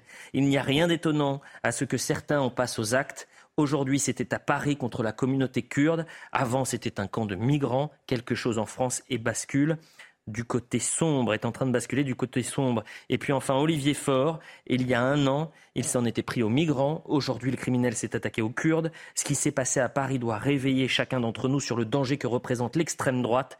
Donner une légitimité au racisme, c'est armer les identitaires. Quel regard vous portez sur cette, euh, certains diront, récupération politique? Moi, j'ai entendu ça euh, tout l'après-midi. Hein. Ça m'a effectivement euh, interpellé. Euh, en disant, c'est aussi le résultat du discours d'un certain nombre de, responsables politiques, voire même d'une chaîne d'infos continues. Suivez mon regard. J'ai entendu ça hein, aujourd'hui. Donc, on voit bien qu'il y a là, je dirais, un dérapage politique des oppositions qui, sans savoir ce qu'il en est de ce dossier, accusent déjà une frange politique d'extrême droite, sans le savoir parce que si on suit ce qu'a dit M. Darmanin, il n'était pas du tout euh, dans les services de renseignement. Pas du tout euh, fiché. classé, fiché. Donc, Alors ensuite, dire qu'il y a un climat de certains responsables politiques ou de certains médias pour euh, alimenter ces, esprits, ces cervelés, je trouve que ça va un peu vite, un peu bah, loin. Je me permets de faire juste une parenthèse. Voilà. Sans citer la personne, j'ai entendu des propos extrêmement dangereux, odieux, de, de responsables, non pas politiques mais associatifs, qui ne se rendent pas compte de la portée euh, des euh, déclarations qu'ils peuvent avoir et du danger qu'ils ont en, tenant ce genre de propos. Apparemment, c'est... Rien ne permet à ce stade, pardonnez-moi, la procureure de la République, Laure euh, rien ne permet à ce stade d'accréditer une quelconque affiliation de cet homme à un mouvement idéologique extrémiste. Alors ça ne veut peut-être pas dire qu'il n'était certes pas dans un groupe extrémiste, mais il y a quand même des faisceaux d'indices qui montrent, et ça le ministre de l'Intérieur a bien rappelé, que son acte n'était pas anodin, qu'il s'attaquait à, des étrangers, Jean Messia. Oui, mais alors, oui. Oui, mais d'accord, mais alors que, ce soit le cas, euh, évidemment, il faut condamner de la manière la plus ferme toute forme de racisme et le faire de manière équivalente pour toutes les formes de racisme. Ça, c'est la première chose. La deuxième chose, quant à ceux qui dénoncent, si vous voulez, ce qu'ils appellent la théorie du terreau, c'est-à-dire qu'on n'est pas, on serait pas responsable, enfin en tout cas les, certains mouvements politiques ou certaines chaînes ne seraient pas responsables directement, mais elles, fourniraient une sorte de carburant euh, idéologique et médiatique pour le, pour le passage à l'acte. Mais dans ce cas-là, pourquoi ils font pas le même raisonnement avec euh, les partis islamo-gauchistes qui accusent la France insoumise et son, et son encouragement à l'invasion arabo-afro-musulmane mmh. de euh, finalement servir de carburant au terrorisme islamique. Est-ce que quelqu'un oserait dire une chose pareille ou accuser un certain nombre de chaînes euh, progressistes, immigrationnistes, euh, euh, de, non, de, faire, de faire le carburant. Alors, le coup, ça n'aurait aucun sens. Non, mais ça n'a aucun sens dans, les, dans aucun des cas. c'est pour ça qu'on voilà. ne, le, fait pas. Non, mais moi, je, je dis pas que vous le faites. Je, je, fais une symétrisation exprès pour, pour à des fins pédagogiques. C'est si la théorie de l'absurde. Voilà, ça c'est ça c'est ça c'est. On n'est pas là pour défendre l'extrême droite. Hein. Et, dans le propos que nous tenons. Non, non, bien sûr. Moi, ce qui m'intéresse, c'est l'interprétation extrêmement rapide eh des responsables politiques. Allez-y, Jean. Je termine mon propos. Euh, évidemment, enfin, je ne crois pas que défendre son pays, défendre l'identité de son pays, vouloir arrêter ou réduire drastiquement l'immigration, je ne vois pas en quoi c'est extrémiste et encore moins extrémiste de droite. C'est juste du bon sens en fait en ce moment. Et, dernière chose que je voulais dire, c'est que d'habitude, et vous aviez raison, et, raison Elliot Deval, d'habitude, lorsqu'on a un des nombreux crimes perpétrés par certaines immigrations, on vous dit c'est le temps du deuil. Il faut pas parler, vous n'avez pas à commenter, c'est de la récupération. Ensuite, c'est le temps de l'enquête. Donc vous, continuez à maintenir le silence. Et une fois qu'il passe une semaine et dix jours, on vous dit c'est plus dans l'actu. Mm. Donc vous parlez plus. Là, ils se sont jetés sur cette affaire, les panneaux, les, Olivier Faure, etc., comme la vérole sur le bac clergé, en nous expliquant immédiatement, alors même que ce n'est pas affirmé par le président de la République, c'est pas affirmé par le procureur, c'est pas affirmé par la première ministre. Ils vous, ils vous disent que c'est un attentat d'extrême droite. Mm. Alors moi j'aimerais bien, si vous voulez, que cette journaliste qui a agressé euh, euh, euh, Marion Maréchal à, l'antenne en disant Vous n'avez pas honte au moment de l'affaire Lola, est-ce qu'elle ferait le même cirque aujourd'hui devant Mathilde Panot ou devant Anne Hidalgo, qui, n'a pas hésité à instrumentaliser? Gérald Darmanin, justement, qui donne quelques précisions, visiblement, il n'était pas le suspect affilié à une association d'extrême droite. on l'écoute, on l'écoute. Il n'est donc pas certain que cette personne ait un engagement politique quel qu'il soit, même si manifestement c'est ses motivations été euh, une attaque contre les étrangers caractérisée, mais ça, euh, l'enquête judiciaire le, confirmera. Il était connu des services judiciaires, mais il n'était pas euh, fiché comme étant quelqu'un d'ultra-droite ou un extrémiste qui participerait à des réunions ou dans des organisations que nous avons par ailleurs dissoutes. Hein. Je ne peux pas dire au moment où je parle qu'il était connu pour des faits d'ultra-droite, même si évidemment le constat et le mode opératoire font que nous allons particulièrement regarder dans les heures qui viennent.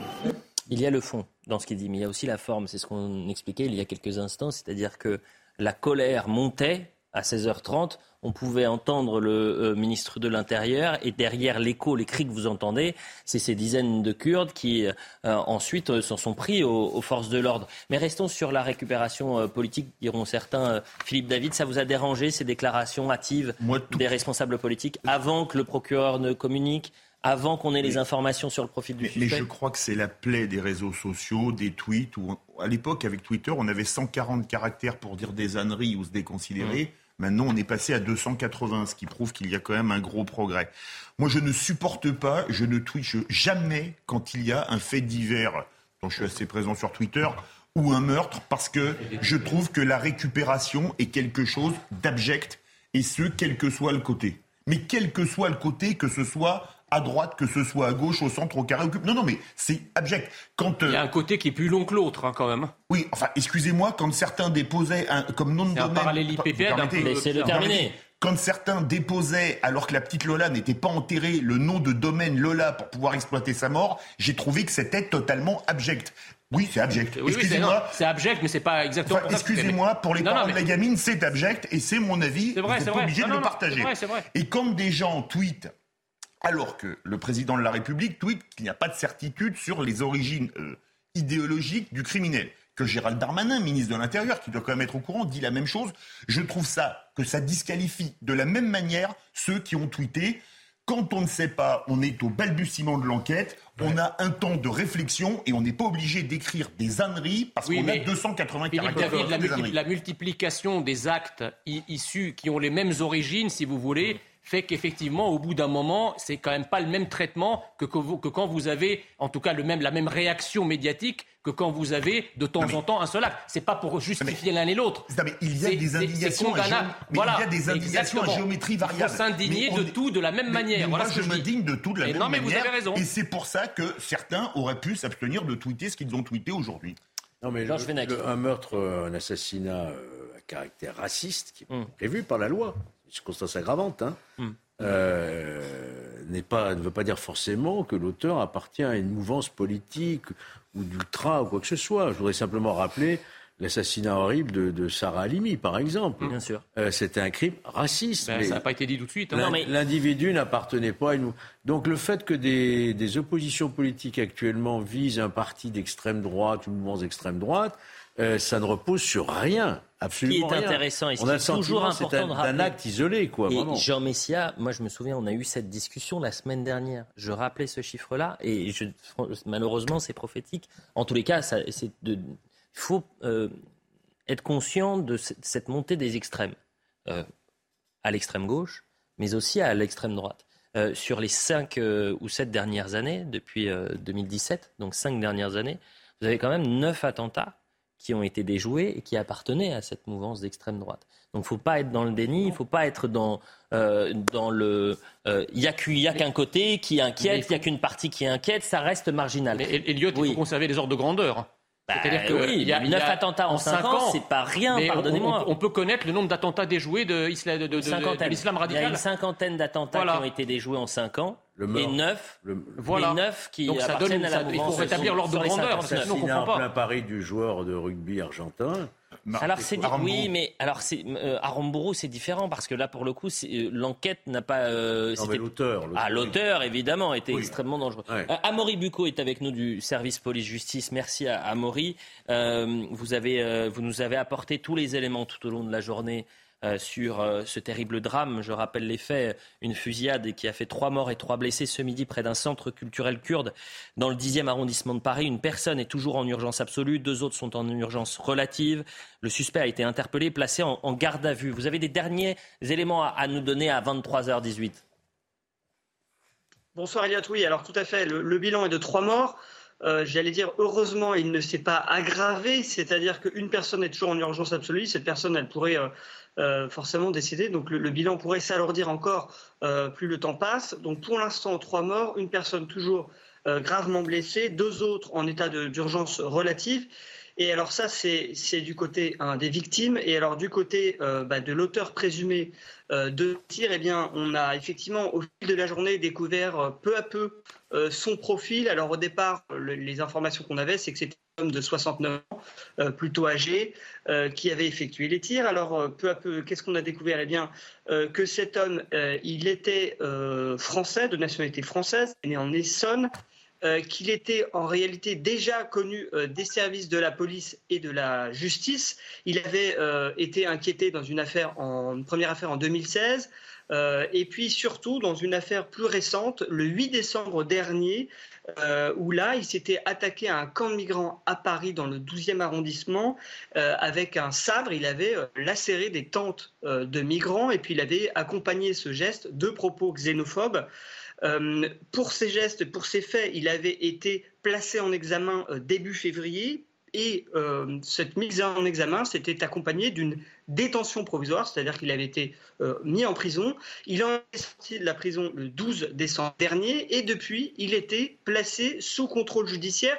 Gérald Darmanin a aussi indiqué des choses intéressantes, c'est que cet homme, euh, il avait euh, été, il était inscrit hein, dans un, centre, un club de tir euh, sportif, comme on dit, qui avait déclaré plusieurs armes à la police. Et d'ailleurs, les policiers ont retrouvé sur lui quatre chargeurs contenant une dizaine de cartouches à chaque fois. Euh, ce qui corrobore un peu ces faits. Et donc cet homme, il est poursuivi pour quatre chefs d'accusation. Hein. c'est le parquet qui a ouvert cette enquête sous ces quatre chefs d'accusation. Alors le premier, euh, c'est assassinat. Assassinat pourquoi? Parce qu'a priori, il y a préméditation, hein, puisque on ne vient pas dans la rue avec une arme et des chargeurs. A priori, on y va pour, pour euh, tirer. la deuxième chose, c'est tentative. Assassinat. La troisième chose, troisième chef, c'est violence volontaire avec arme. Et enfin, infraction à la législation sur les armes. Merci beaucoup, Amaury. Vous restez bien évidemment euh, avec nous. On va écouter également la procureure de, la République de Paris qui s'est rendue sur euh, les lieux et qui a donné quelques éléments sur le profil du suspect.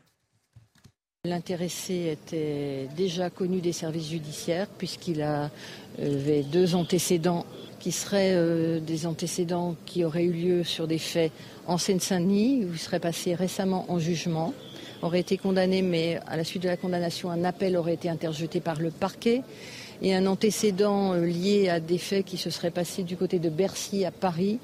Euh, ça concernerait des gens qui étaient installés euh, dans des tentes et l'intéressé se serait attaqué à ces tentes. quant aux motifs racistes des faits, eh bien, ces motifs vont évidemment faire partie des investigations qui viennent de débuter, encore une fois, avec un très grand déploiement d'effectifs de la part euh, du service de la DRPJ. On entend toute la précaution de la procureure de la République de Paris qui est euh, chirurgicale, si vous me permettez. déclaration de Jean-Luc Mélenchon. Le tweet Tristesse et colère devant l'attaque terroriste visant le centre culturel kurde Ahmed Kaya à Paris. Il y a dix ans, presque jour pour jour, étaient assassinés trois dirigeantes kurdes en plein Paris. Ça suffit, protection de nos alliés kurdes ici et là-bas. Il parle donc d'attaque terroriste, alors que je, vraiment, je ne vais jamais le, euh, le, répéter assez ce soir. C'est-à-dire que le parquet national antiterroriste n'est pour l'instant pas saisi. On a bien entendu et écouté attentivement la procureure de la République, Jean-Luc Mélenchon, qui s'est rendu sur place et qui a tenu euh, aussi à, réagir au, micro de, de CNews. Écoutez.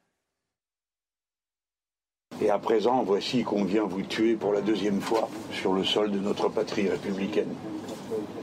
Je dis pour la deuxième fois parce qu'il y a dix ans déjà, trois dirigeantes ont été assassinées. Il semble que les assassins aient une prédilection pour viser spécialement les femmes kurdes. Il y avait aujourd'hui une réunion de femmes kurdes prévue, de militantes politiques, et le tueur est venu, certainement parce qu'il les visait. En tout cas, on peut le penser. Nous voulons dire que nous ne croyons absolument pas au hasard quand il s'agit d'assassinats de militants et de dirigeants kurdes à Paris.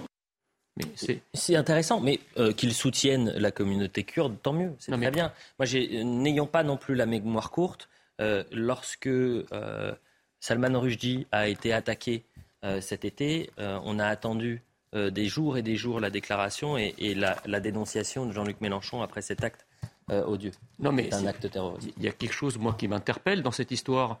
Quand Éric, Zemmour avait été au Bataclan sept ans après et qu'il avait tenu un discours, tout le monde lui était tombé dessus à bras raccourcis. À juste titre ou non? En, disant. À juste titre Non. Euh, pas, à juste titre, non. C'était une, c'est une question. Hein, non, non, moi, je, dites non. Je, pense qu'il a bien fait. C'était, c'était une commémoration euh, d'un des actes les plus graves depuis la Seconde Guerre mondiale et le plus meurtrier qui a été commis sur le sol français, c'était parfaitement normal qu'un candidat à la présidentielle s'y rende. Mm. On lui a fait tous les procès du monde, la gauche et les gauchos-progressistes ont été euh, pris de... C'est pas que la gauche, hein. Oui, mais tout le monde, enfin en tout cas le, système médiatico-politique a, été pris, a été pris de convulsions tonico-cloniques à l'idée que, que, que, que il, a, il va, alors que le sang des victimes n'est pas encore sec, il, non seulement il va faire de la récupération, mais il est passé où l'état de droit? L'état de droit, c'est le procureur de la République. L'état de droit, c'est le président de la République. L'état de droit, c'est le, Premier ministre. Qu'est-ce qu'ils ont dit? Ils ont dit que c'était ni d'extrême droite et ils n'ont pas parlé de terrorisme. ils n'ont pas dit que c'était pas d'extrême droite. Pour l'instant, ils ne l'ont pas abordé puisqu'ils laissent l'enquête se faire. D'accord. Donc pour l'instant, on ne sait pas. non, mais pour l'instant, on ne le sait rien. On ne sait rien. Jean-Luc Mélenchon s'est beaucoup avancé en disant il ne peut pas y avoir de hasard. C'est bien des militantes qui ont été visées, etc il en sait manifestement plus que les enquêteurs. Donc là, je crois qu'il faut être prudent à ce stade. Laura Alice, vous vouliez réagir peut-être sur euh, l'acte terroriste ou non? Oui, tout à fait. Et sur la récupération politique aussi, parce que je, je, trouve ça consternant, cette récupération politique et ces propos qui sont tenus, parce que c'est jeter de l'huile sur le feu dans une situation qui est déjà très compliquée, à, un moment où les partis politiques, au lieu de s'écharper et de s'attaquer, devraient au contraire s'assembler pour essayer de trouver des solutions communes. C'est pas comme ça qu'on va sortir de cette spirale de violence. La, violence appelle la violence ici. Donc ça va favoriser même le passage à l'acte et ça risque de favoriser d'autres heurts et d'autres problèmes. Je voudrais qu'on prenne... Une déclaration pareille, c'est pathétique quelque part. Un, homme qui brigue euh, la, magistrature suprême, la présidence de la République et qui vous dit euh, la police tue, à partir de ce moment-là, vous savez, je n'apporte pas beaucoup de crédit à, euh, je n'accorde pas beaucoup de crédit à son discours. Euh, je rappelle que vous êtes ancien commissaire divisionnaire Maurice Signolet. Euh, réaction politique également, une dernière, euh, puisqu'on a vu les réactions politiques à gauche. Regardons celle d'Éric Zemmour. Pensez aux victimes lâchement assassinées en plein Paris aujourd'hui par un homme qui n'aurait jamais dû être libéré ou en liberté. Ensauvagement généralisé, règlement de compte entre communautés gitanes et maghrébines à Montpellier et maintenant assassinat de Kurdes dans la capitale suivi de violences contre les policiers. Voilà le triste bilan d'une semaine en France. Face à l'horreur, la classe politique dans son ensemble a décidé de s'accuser mutuellement. Pourtant, tout faire pour empêcher que la France devienne le Liban en grand devrait être la priorité commune de tous ceux qui aiment leur pays. C'est la mienne. Je vois hocher la tête Jean Messia. Vous êtes d'accord avec ce constat? C'est-à-dire qu'il y a une libanisation de la société française aujourd'hui dans la violence, par exemple? Oui, bien sûr, et surtout, si vous voulez, dans le, discours politique, euh, on est très prompt à dire l'extrême droite tue, la police tue, euh, mais on n'entend jamais dans la bouche des mêmes personnes l'islamisme tue. J'ai jamais entendu les gens d'extrême gauche formuler euh, ce qui arrive encore plus fréquemment dans notre pays, c'est-à-dire des attentats, euh, des attentats terroristes. J'ajoute qu'effectivement, il faut voir aussi un lien entre, euh, comment dirais-je, euh, l'invasion migratoire et la résurgence du racisme. Et vous rentrez. C'est ça, le, ça le problème. Le problème, c'est qu'il y a un lien entre les deux. Le problème, c'est qu'avec la politique migratoire actuelle, je ne suis pas sûr que ce qui vient de se passer ce matin à Paris, et je le regrette formellement et je le condamne formellement, je ne suis pas sûr que ça soit pas le début d'un processus. Ce qui s'est passé ce matin, c'est quelque chose de nouveau et il faut prier pour que ça ne soit pas une bascule. Mais Jean Messia, pardonnez-moi, mais euh, vous faites partie des accusés d'Éric Zemmour. Face à l'horreur, la classe politique dans son ensemble a décidé de s'accuser mutuellement. Vous, vous accusez euh, l'extrême gauche euh, d'avoir une indignation à géométrie variable dans un contexte où, où l'horreur, et là c'est ça qui m'intéresse, Georges Fenech, est-ce qu'aujourd'hui vous avez l'impression que notre société est en train de basculer? On a l'archipélisation. Moi j'ai le souvenir de Jean Castex qui dans son discours devant l'Assemblée nationale disait il n'y a pas une France mais des France. Et c'était très fort. On avait oublié cette euh, expression de, Jean Castex. Est-ce que euh, euh, cette colère communautaire, quand vous voyez ce groupe-là se mobiliser et affronter en quelque sorte les, forces de l'ordre après ce terrible drame, c'est symptomatique de quelque chose qui se passe en France? Il faudrait être aveugle pour ne pas voir que notre société s'est ensauvagée, puisque je vais reprendre ce terme, qui a été le terme d'ailleurs employé par le ministre de l'Intérieur, M. Darmanin, qui a parlé d'ensauvagement de société.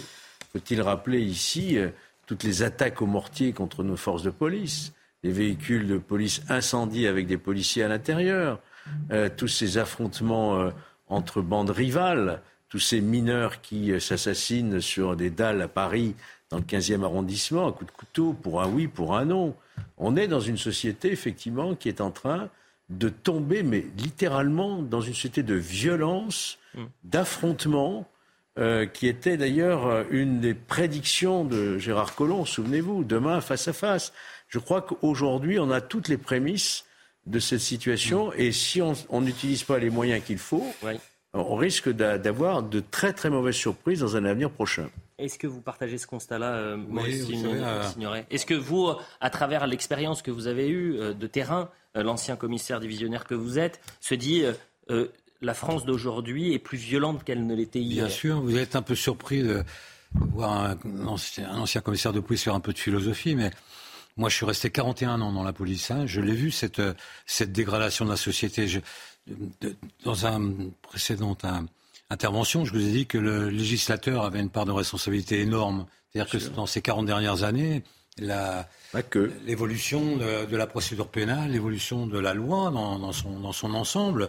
Euh, la sémantique a pris le pas sur la raison hmm. et on en arrive à, cette situation où, par un effet civilisationnel pendulaire, hein, ben, on se rapproche tout doucement de l'homme de Néandertal. Mmh. Euh, vous savez, ce qui, ce qui caractérisait euh, l'homme de Néandertal par, rapport mmh. Homo sapiens, c'était le, pouce était démesuré pour euh, pouvoir tenir une massue. Le, problème, c'est que nous avons aujourd'hui une espèce de clan mmh. de penseurs, d'idéologues, qu'on retrouve chez les juges et chez les politiques, qui, qui rêveraient d'une France sans prison, et d'une France sans frontières. Donc, sans quand, frontières, c'est déjà le cas. Voilà. Donc, quand vous avez euh, euh, ces fléaux euh, avec une impunité dans les quartiers, le trafic de drogue et tout, parce que la sanction n'est pas exécutée pour les différentes raisons qu'on connaît, quand vous avez des situations irrégulières, des OQTF avec des gens qui commettent des crimes abominables, souvenez-vous, eh bien, c'est quoi? C'est le résultat d'un angélisme au niveau d'une certaine magistrature et d'un certain courant politique qui aboutit à ce résultat aujourd'hui. Pas seulement, non, mais vous, avez, vous, avez, vous avez aussi... Faut chercher les racines vous avez... très loin. C'est ma, c'est ma, c'est ma, c'est mon opinion. Hein. Je vous ai dit, on va faire un peu de philosophie, pourquoi pas. Hein. Hum. Euh, on l'a vu avec la dérive de l'existentialisme, hum. hein, cher André Breton. Euh, il fallait de façon systémique détruire la société. On est en plein dedans. On est dans une déconstruction. Et aujourd'hui, on le paye très très cher. Mais, on parlait tout à l'heure, je crois que c'est l'effondrement du régalien en France qui dure depuis des années. Je vais vous prendre trois exemples emblématiques. L'exemple d'aujourd'hui, un type qui attaque au sabre des gens, qui est remis en liberté et qui peut aller en tuer comme ça tranquillement, ça prouve que le régalien de la justice ne marche pas. Vous prenez la petite Lola où une gamine se fait assassiner par quelqu'un qui a eu le QTF, ça prouve évidemment que le régalien, une fois de plus, ne marche pas. Quand vous pensez qu'aujourd'hui on doit accompagner des enfants à l'école parce qu'ils se font attaquer par les, ce qu'on appelle les crackheads, un peu trivialement, mm. ça veut dire qu'il n'y a plus d'état de droit, mm. ça veut dire que c'est devenu la loi de la jungle. Attendez, attendez, on est avec, toujours avec Amaury Bucco et, je veux vraiment qu'on revienne sur l'expertise euh, et, l'expérience. Amaury, vous, vous êtes euh, régulièrement euh, en contact avec les forces de l'ordre. Est-ce qu'elles ont été surprises par ce qui s'est passé cet après-midi? Moi, j'ai commencé l'émission en disant c'est une situation inédite, quasi historique, c'est-à-dire que dans un temps de deuil, euh, dans, un, moment d'effroi, de sidération après une fusillade en plein cœur de Paris, euh, normalement, il y a autour une sorte de silence assourdissant. Euh, personne ne parle. il y a du monde régulièrement pour rendre hommage, pour voir ce qui est en train de se passer, mais on laisse les forces de l'ordre, on laisse les policiers, la brigade criminelle, les scientifiques faire leur boulot parce qu'on sait que les premières minutes sont les plus importantes. Et euh, ce temps-là n'a pas été respecté, c'est-à-dire que la communauté kurde a attaqué, ou en tout cas une partie de cette communauté s'en est pris aux policiers comme pour, euh, en quelque sorte, s'en prendre euh, peut-être à l'État. C'est du moins ce que vous étiez en train d'expliquer autour de ce plateau. Comment ont réagi les policiers cet après-midi? Oui, bah, vous l'avez bien dit, c'est que la situation est compliquée va faire une scène de crime, hein, puisqu'il y a eu quand même trois personnes euh, euh, qui sont mortes, des tirs qui ont été effectués. La police judiciaire s'est rendue sur place. La police scientifique était encore en train, euh, selon nos informations, de faire des prélèvements sur place pour relever notamment les douilles, etc. Quand il y a eu effectivement cet embrasement soudain, c'était juste après que d'ailleurs que Gérald Darmanin s'est déplacé sur place et, et s'est exprimé. C'est juste après qu'il y a eu ces embrasements. Alors les policiers ont été surpris et la preuve aussi, c'est qu'ils ont, ils ont, ils n'étaient pas préparés à cela. Euh, selon nos informations, il y a eu euh, au moins 15 policiers blessés et il y en aurait encore 6 actuellement qui sont à l'hôpital pour être examinés euh, à cause justement de ces affrontements. Alors ce qui est aussi étonnant, c'est que on, a diffusé d'ailleurs des images sur CNews, hein, mais des, des responsables politiques, notamment de la France insoumise, accusent les policiers bien d'avoir attaqué les manifestants et non pas l'inverse, comme on le voit pourtant sur les images que nous avons filmées. Oui, alors, euh, Amaury, pour cette... Non, mais euh, sur les violences, je crois que c'était sur des mobilisations à, Marseille avec des séquences qui ont été euh, sorties et, et c'est toujours la même chose, c'est-à-dire que c'est très euh, régulièrement sorti de son contexte. C'est très important ce que vous avez dit parce que depuis le début de l'après-midi, on disait il y a cinq policiers blessés. Là, votre bilan est beaucoup plus lourd puisqu'on parle de 15 policiers blessés et, dont 6 qui sont encore euh, hospitalisés. Euh, il est 23h35, on a un peu de retard. On va faire le, point sur les dernières actualités, ce qu'il ne fallait pas manquer. Amaury, bien évidemment, vous restez avec nous. Le point avec Isabelle Puboulot. À la une, trois morts et trois blessés dans une fusillade à Paris, près d'un centre culturel kurde. Et la communauté est en colère. Lancée de projectiles, poubelles brûlées. Des échauffourées entre manifestants et forces de l'ordre ont éclaté. Et peu après, un point presse du ministre de l'Intérieur. La police a fait usage de gaz lacrymogène pour les disperser. Plusieurs policiers ont été blessés. Dans le reste de l'actualité, assaut contre le Capitole, Donald Trump ne devrait jamais pouvoir occuper de nouvelles fonctions publiques. C'est le rapport final de la commission d'enquête parlementaire américaine. Ce document de 845 pages est suivi d'une liste de recommandations. L'ancien président américain est accusé d'être la principale cause des événements du 6 janvier 2021. Et puis on reste aux États-Unis. Une tempête hivernale historique prive de courant près d'un million et demi de foyers américains.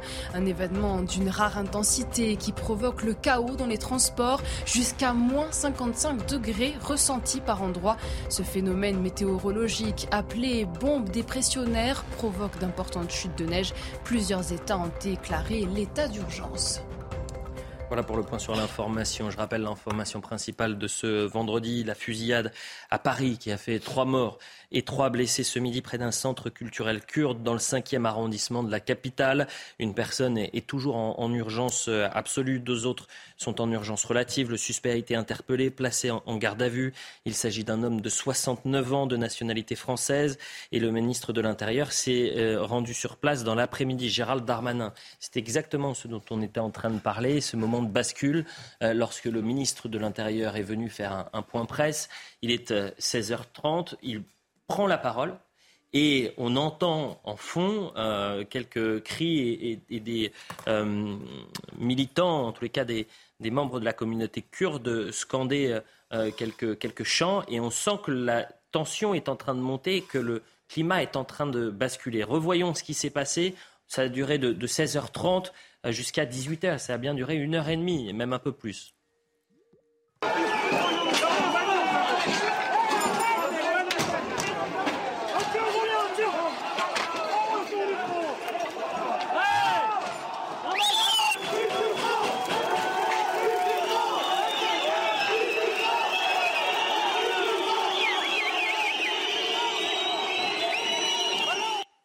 Voilà pour ces tensions. Je disais, ça a duré une heure et demie. Grâce à, à Moribuco, on a un nouveau bilan du côté des forces de l'ordre avec une quinzaine de blessés du côté de la police, dont six qui sont toujours euh, hospitalisés. Euh, notre reporter sur le terrain, car fort heureusement, la situation euh, s'est apaisée dans la soirée. Il y a toujours une forte communauté kurde qui est sur place et, qui vient finalement rendre hommage à ces trois victimes de cette, de cette fusillade. Le point avec Valentine Dejeune devant le centre culturel kurde où a eu lieu la fusillade ce matin. Un dernier rassemblement euh, a lieu en ce moment après les affrontements qui ont eu lieu cet après-midi entre les forces de l'ordre et les membres issus de cette communauté kurde. La pression est retombée ce soir.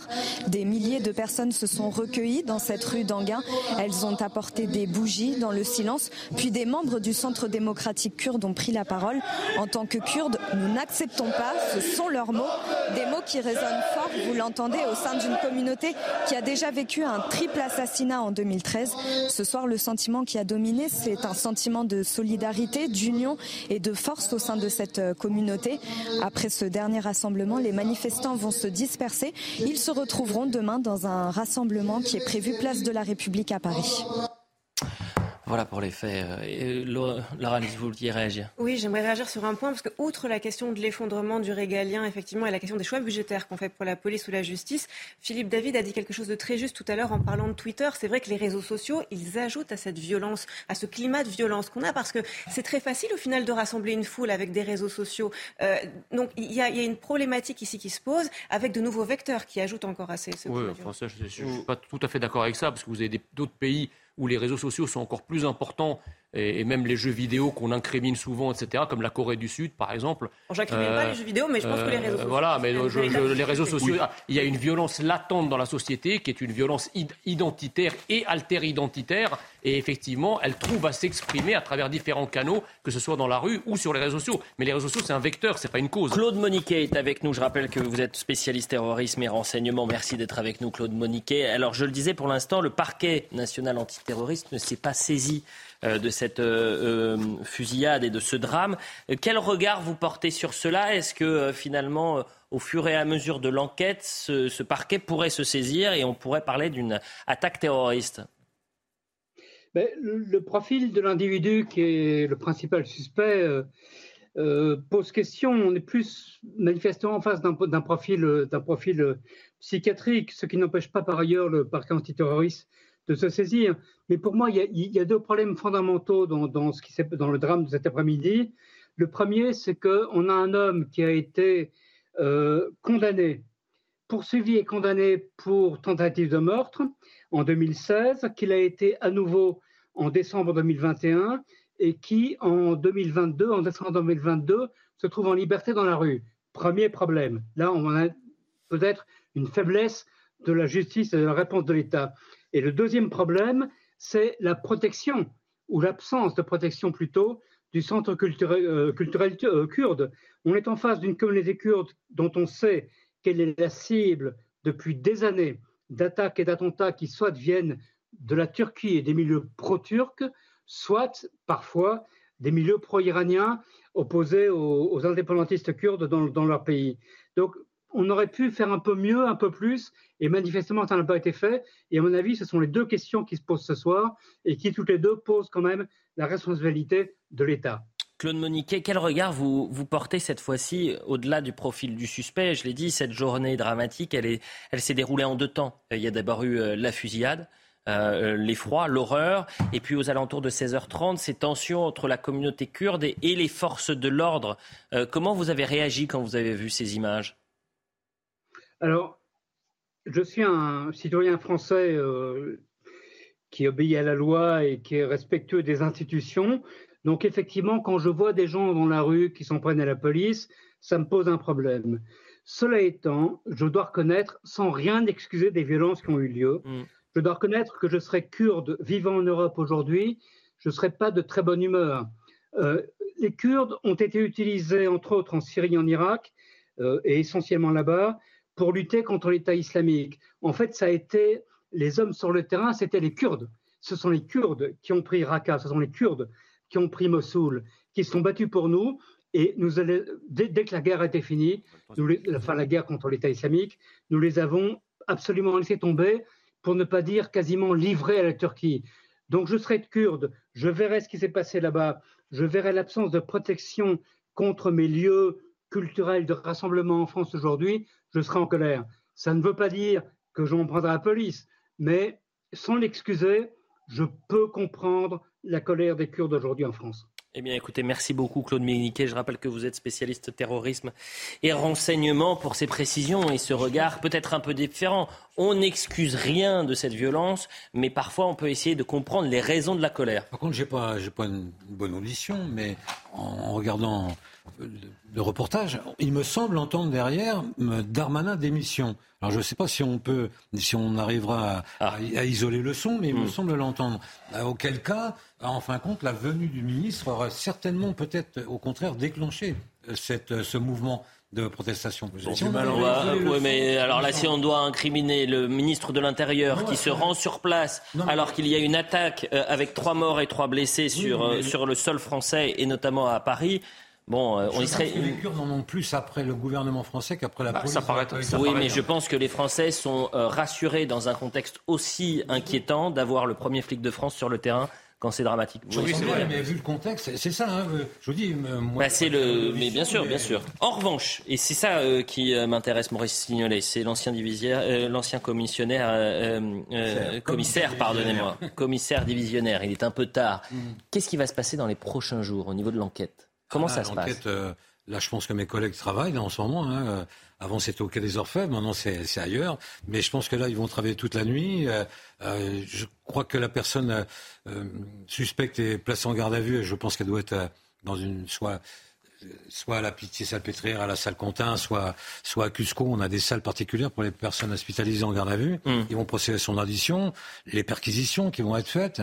Et puis, euh, bah, certainement, pendant la nuit, un retour sur place pour refaire des constatations beaucoup plus élaborées et beaucoup mm. plus dans le calme. Mais je pense que dans les 48 heures, dans les, dans les 24 heures, euh, on, pourra faire un point très précis sur la personnalité de, l'intervenant. J'en suis intimement persuadé. À la demande du président de la République et du ministre de l'Intérieur, le préfet de police Laurent Nunez recevra les responsables de la communauté kurde le samedi 24 décembre à 10h.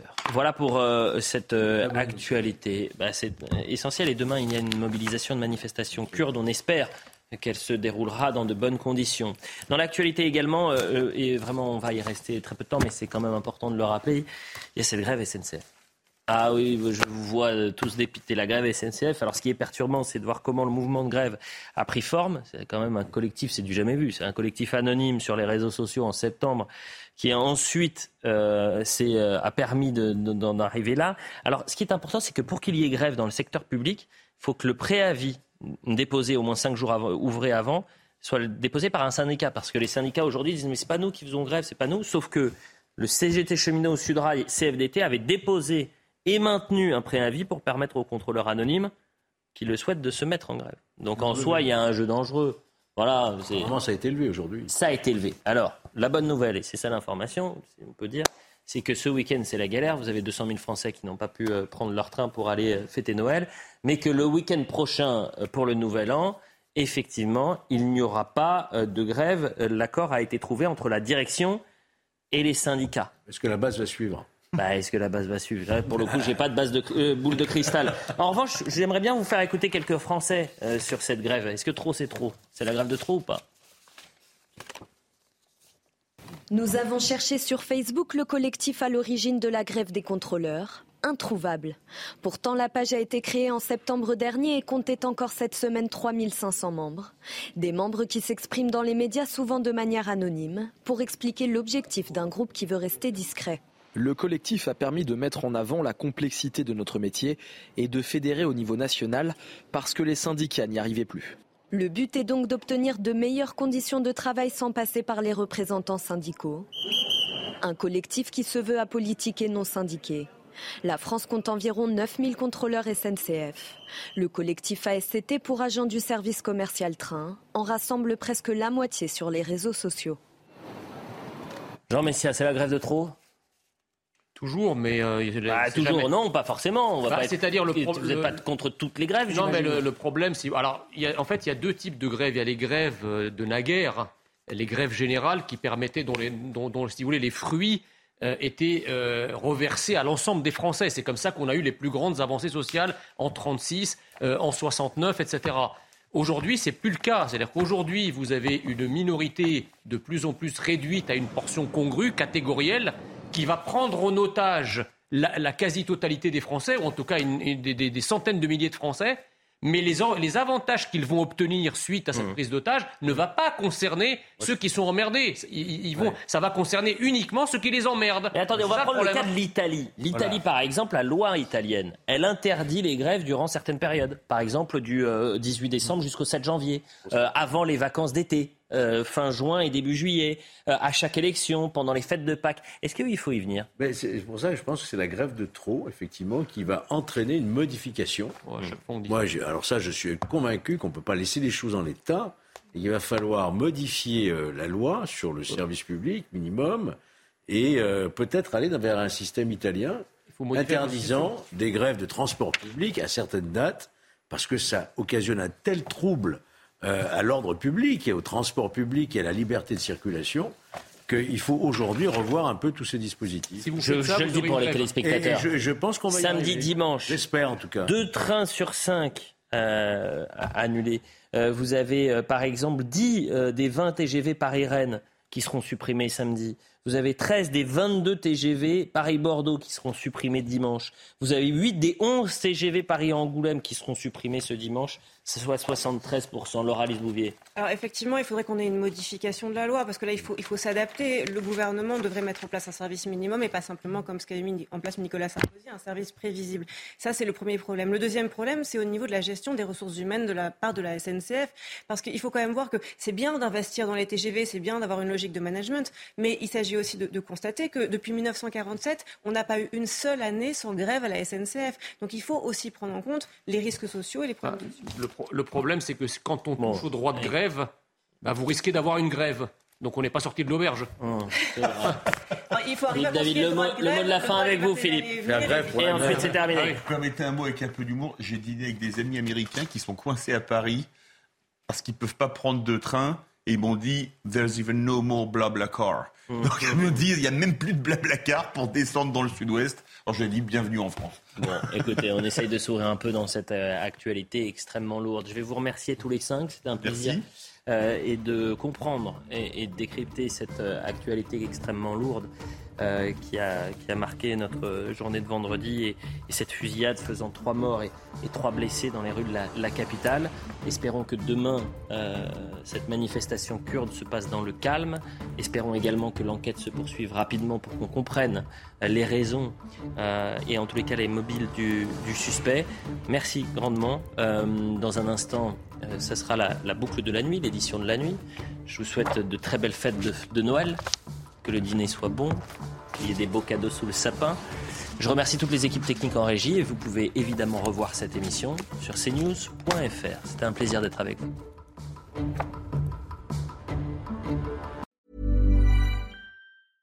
Selling a little or a lot?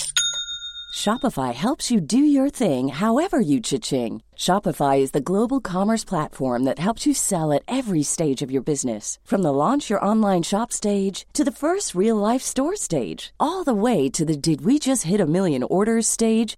Shopify is there to help you grow. Shopify helps you turn browsers into buyers with the internet's best converting checkout. 36% better on average compared to other leading commerce platforms because businesses that grow grow with Shopify. Get a $1 per month trial period at shopify.com/work. shopify.com/work.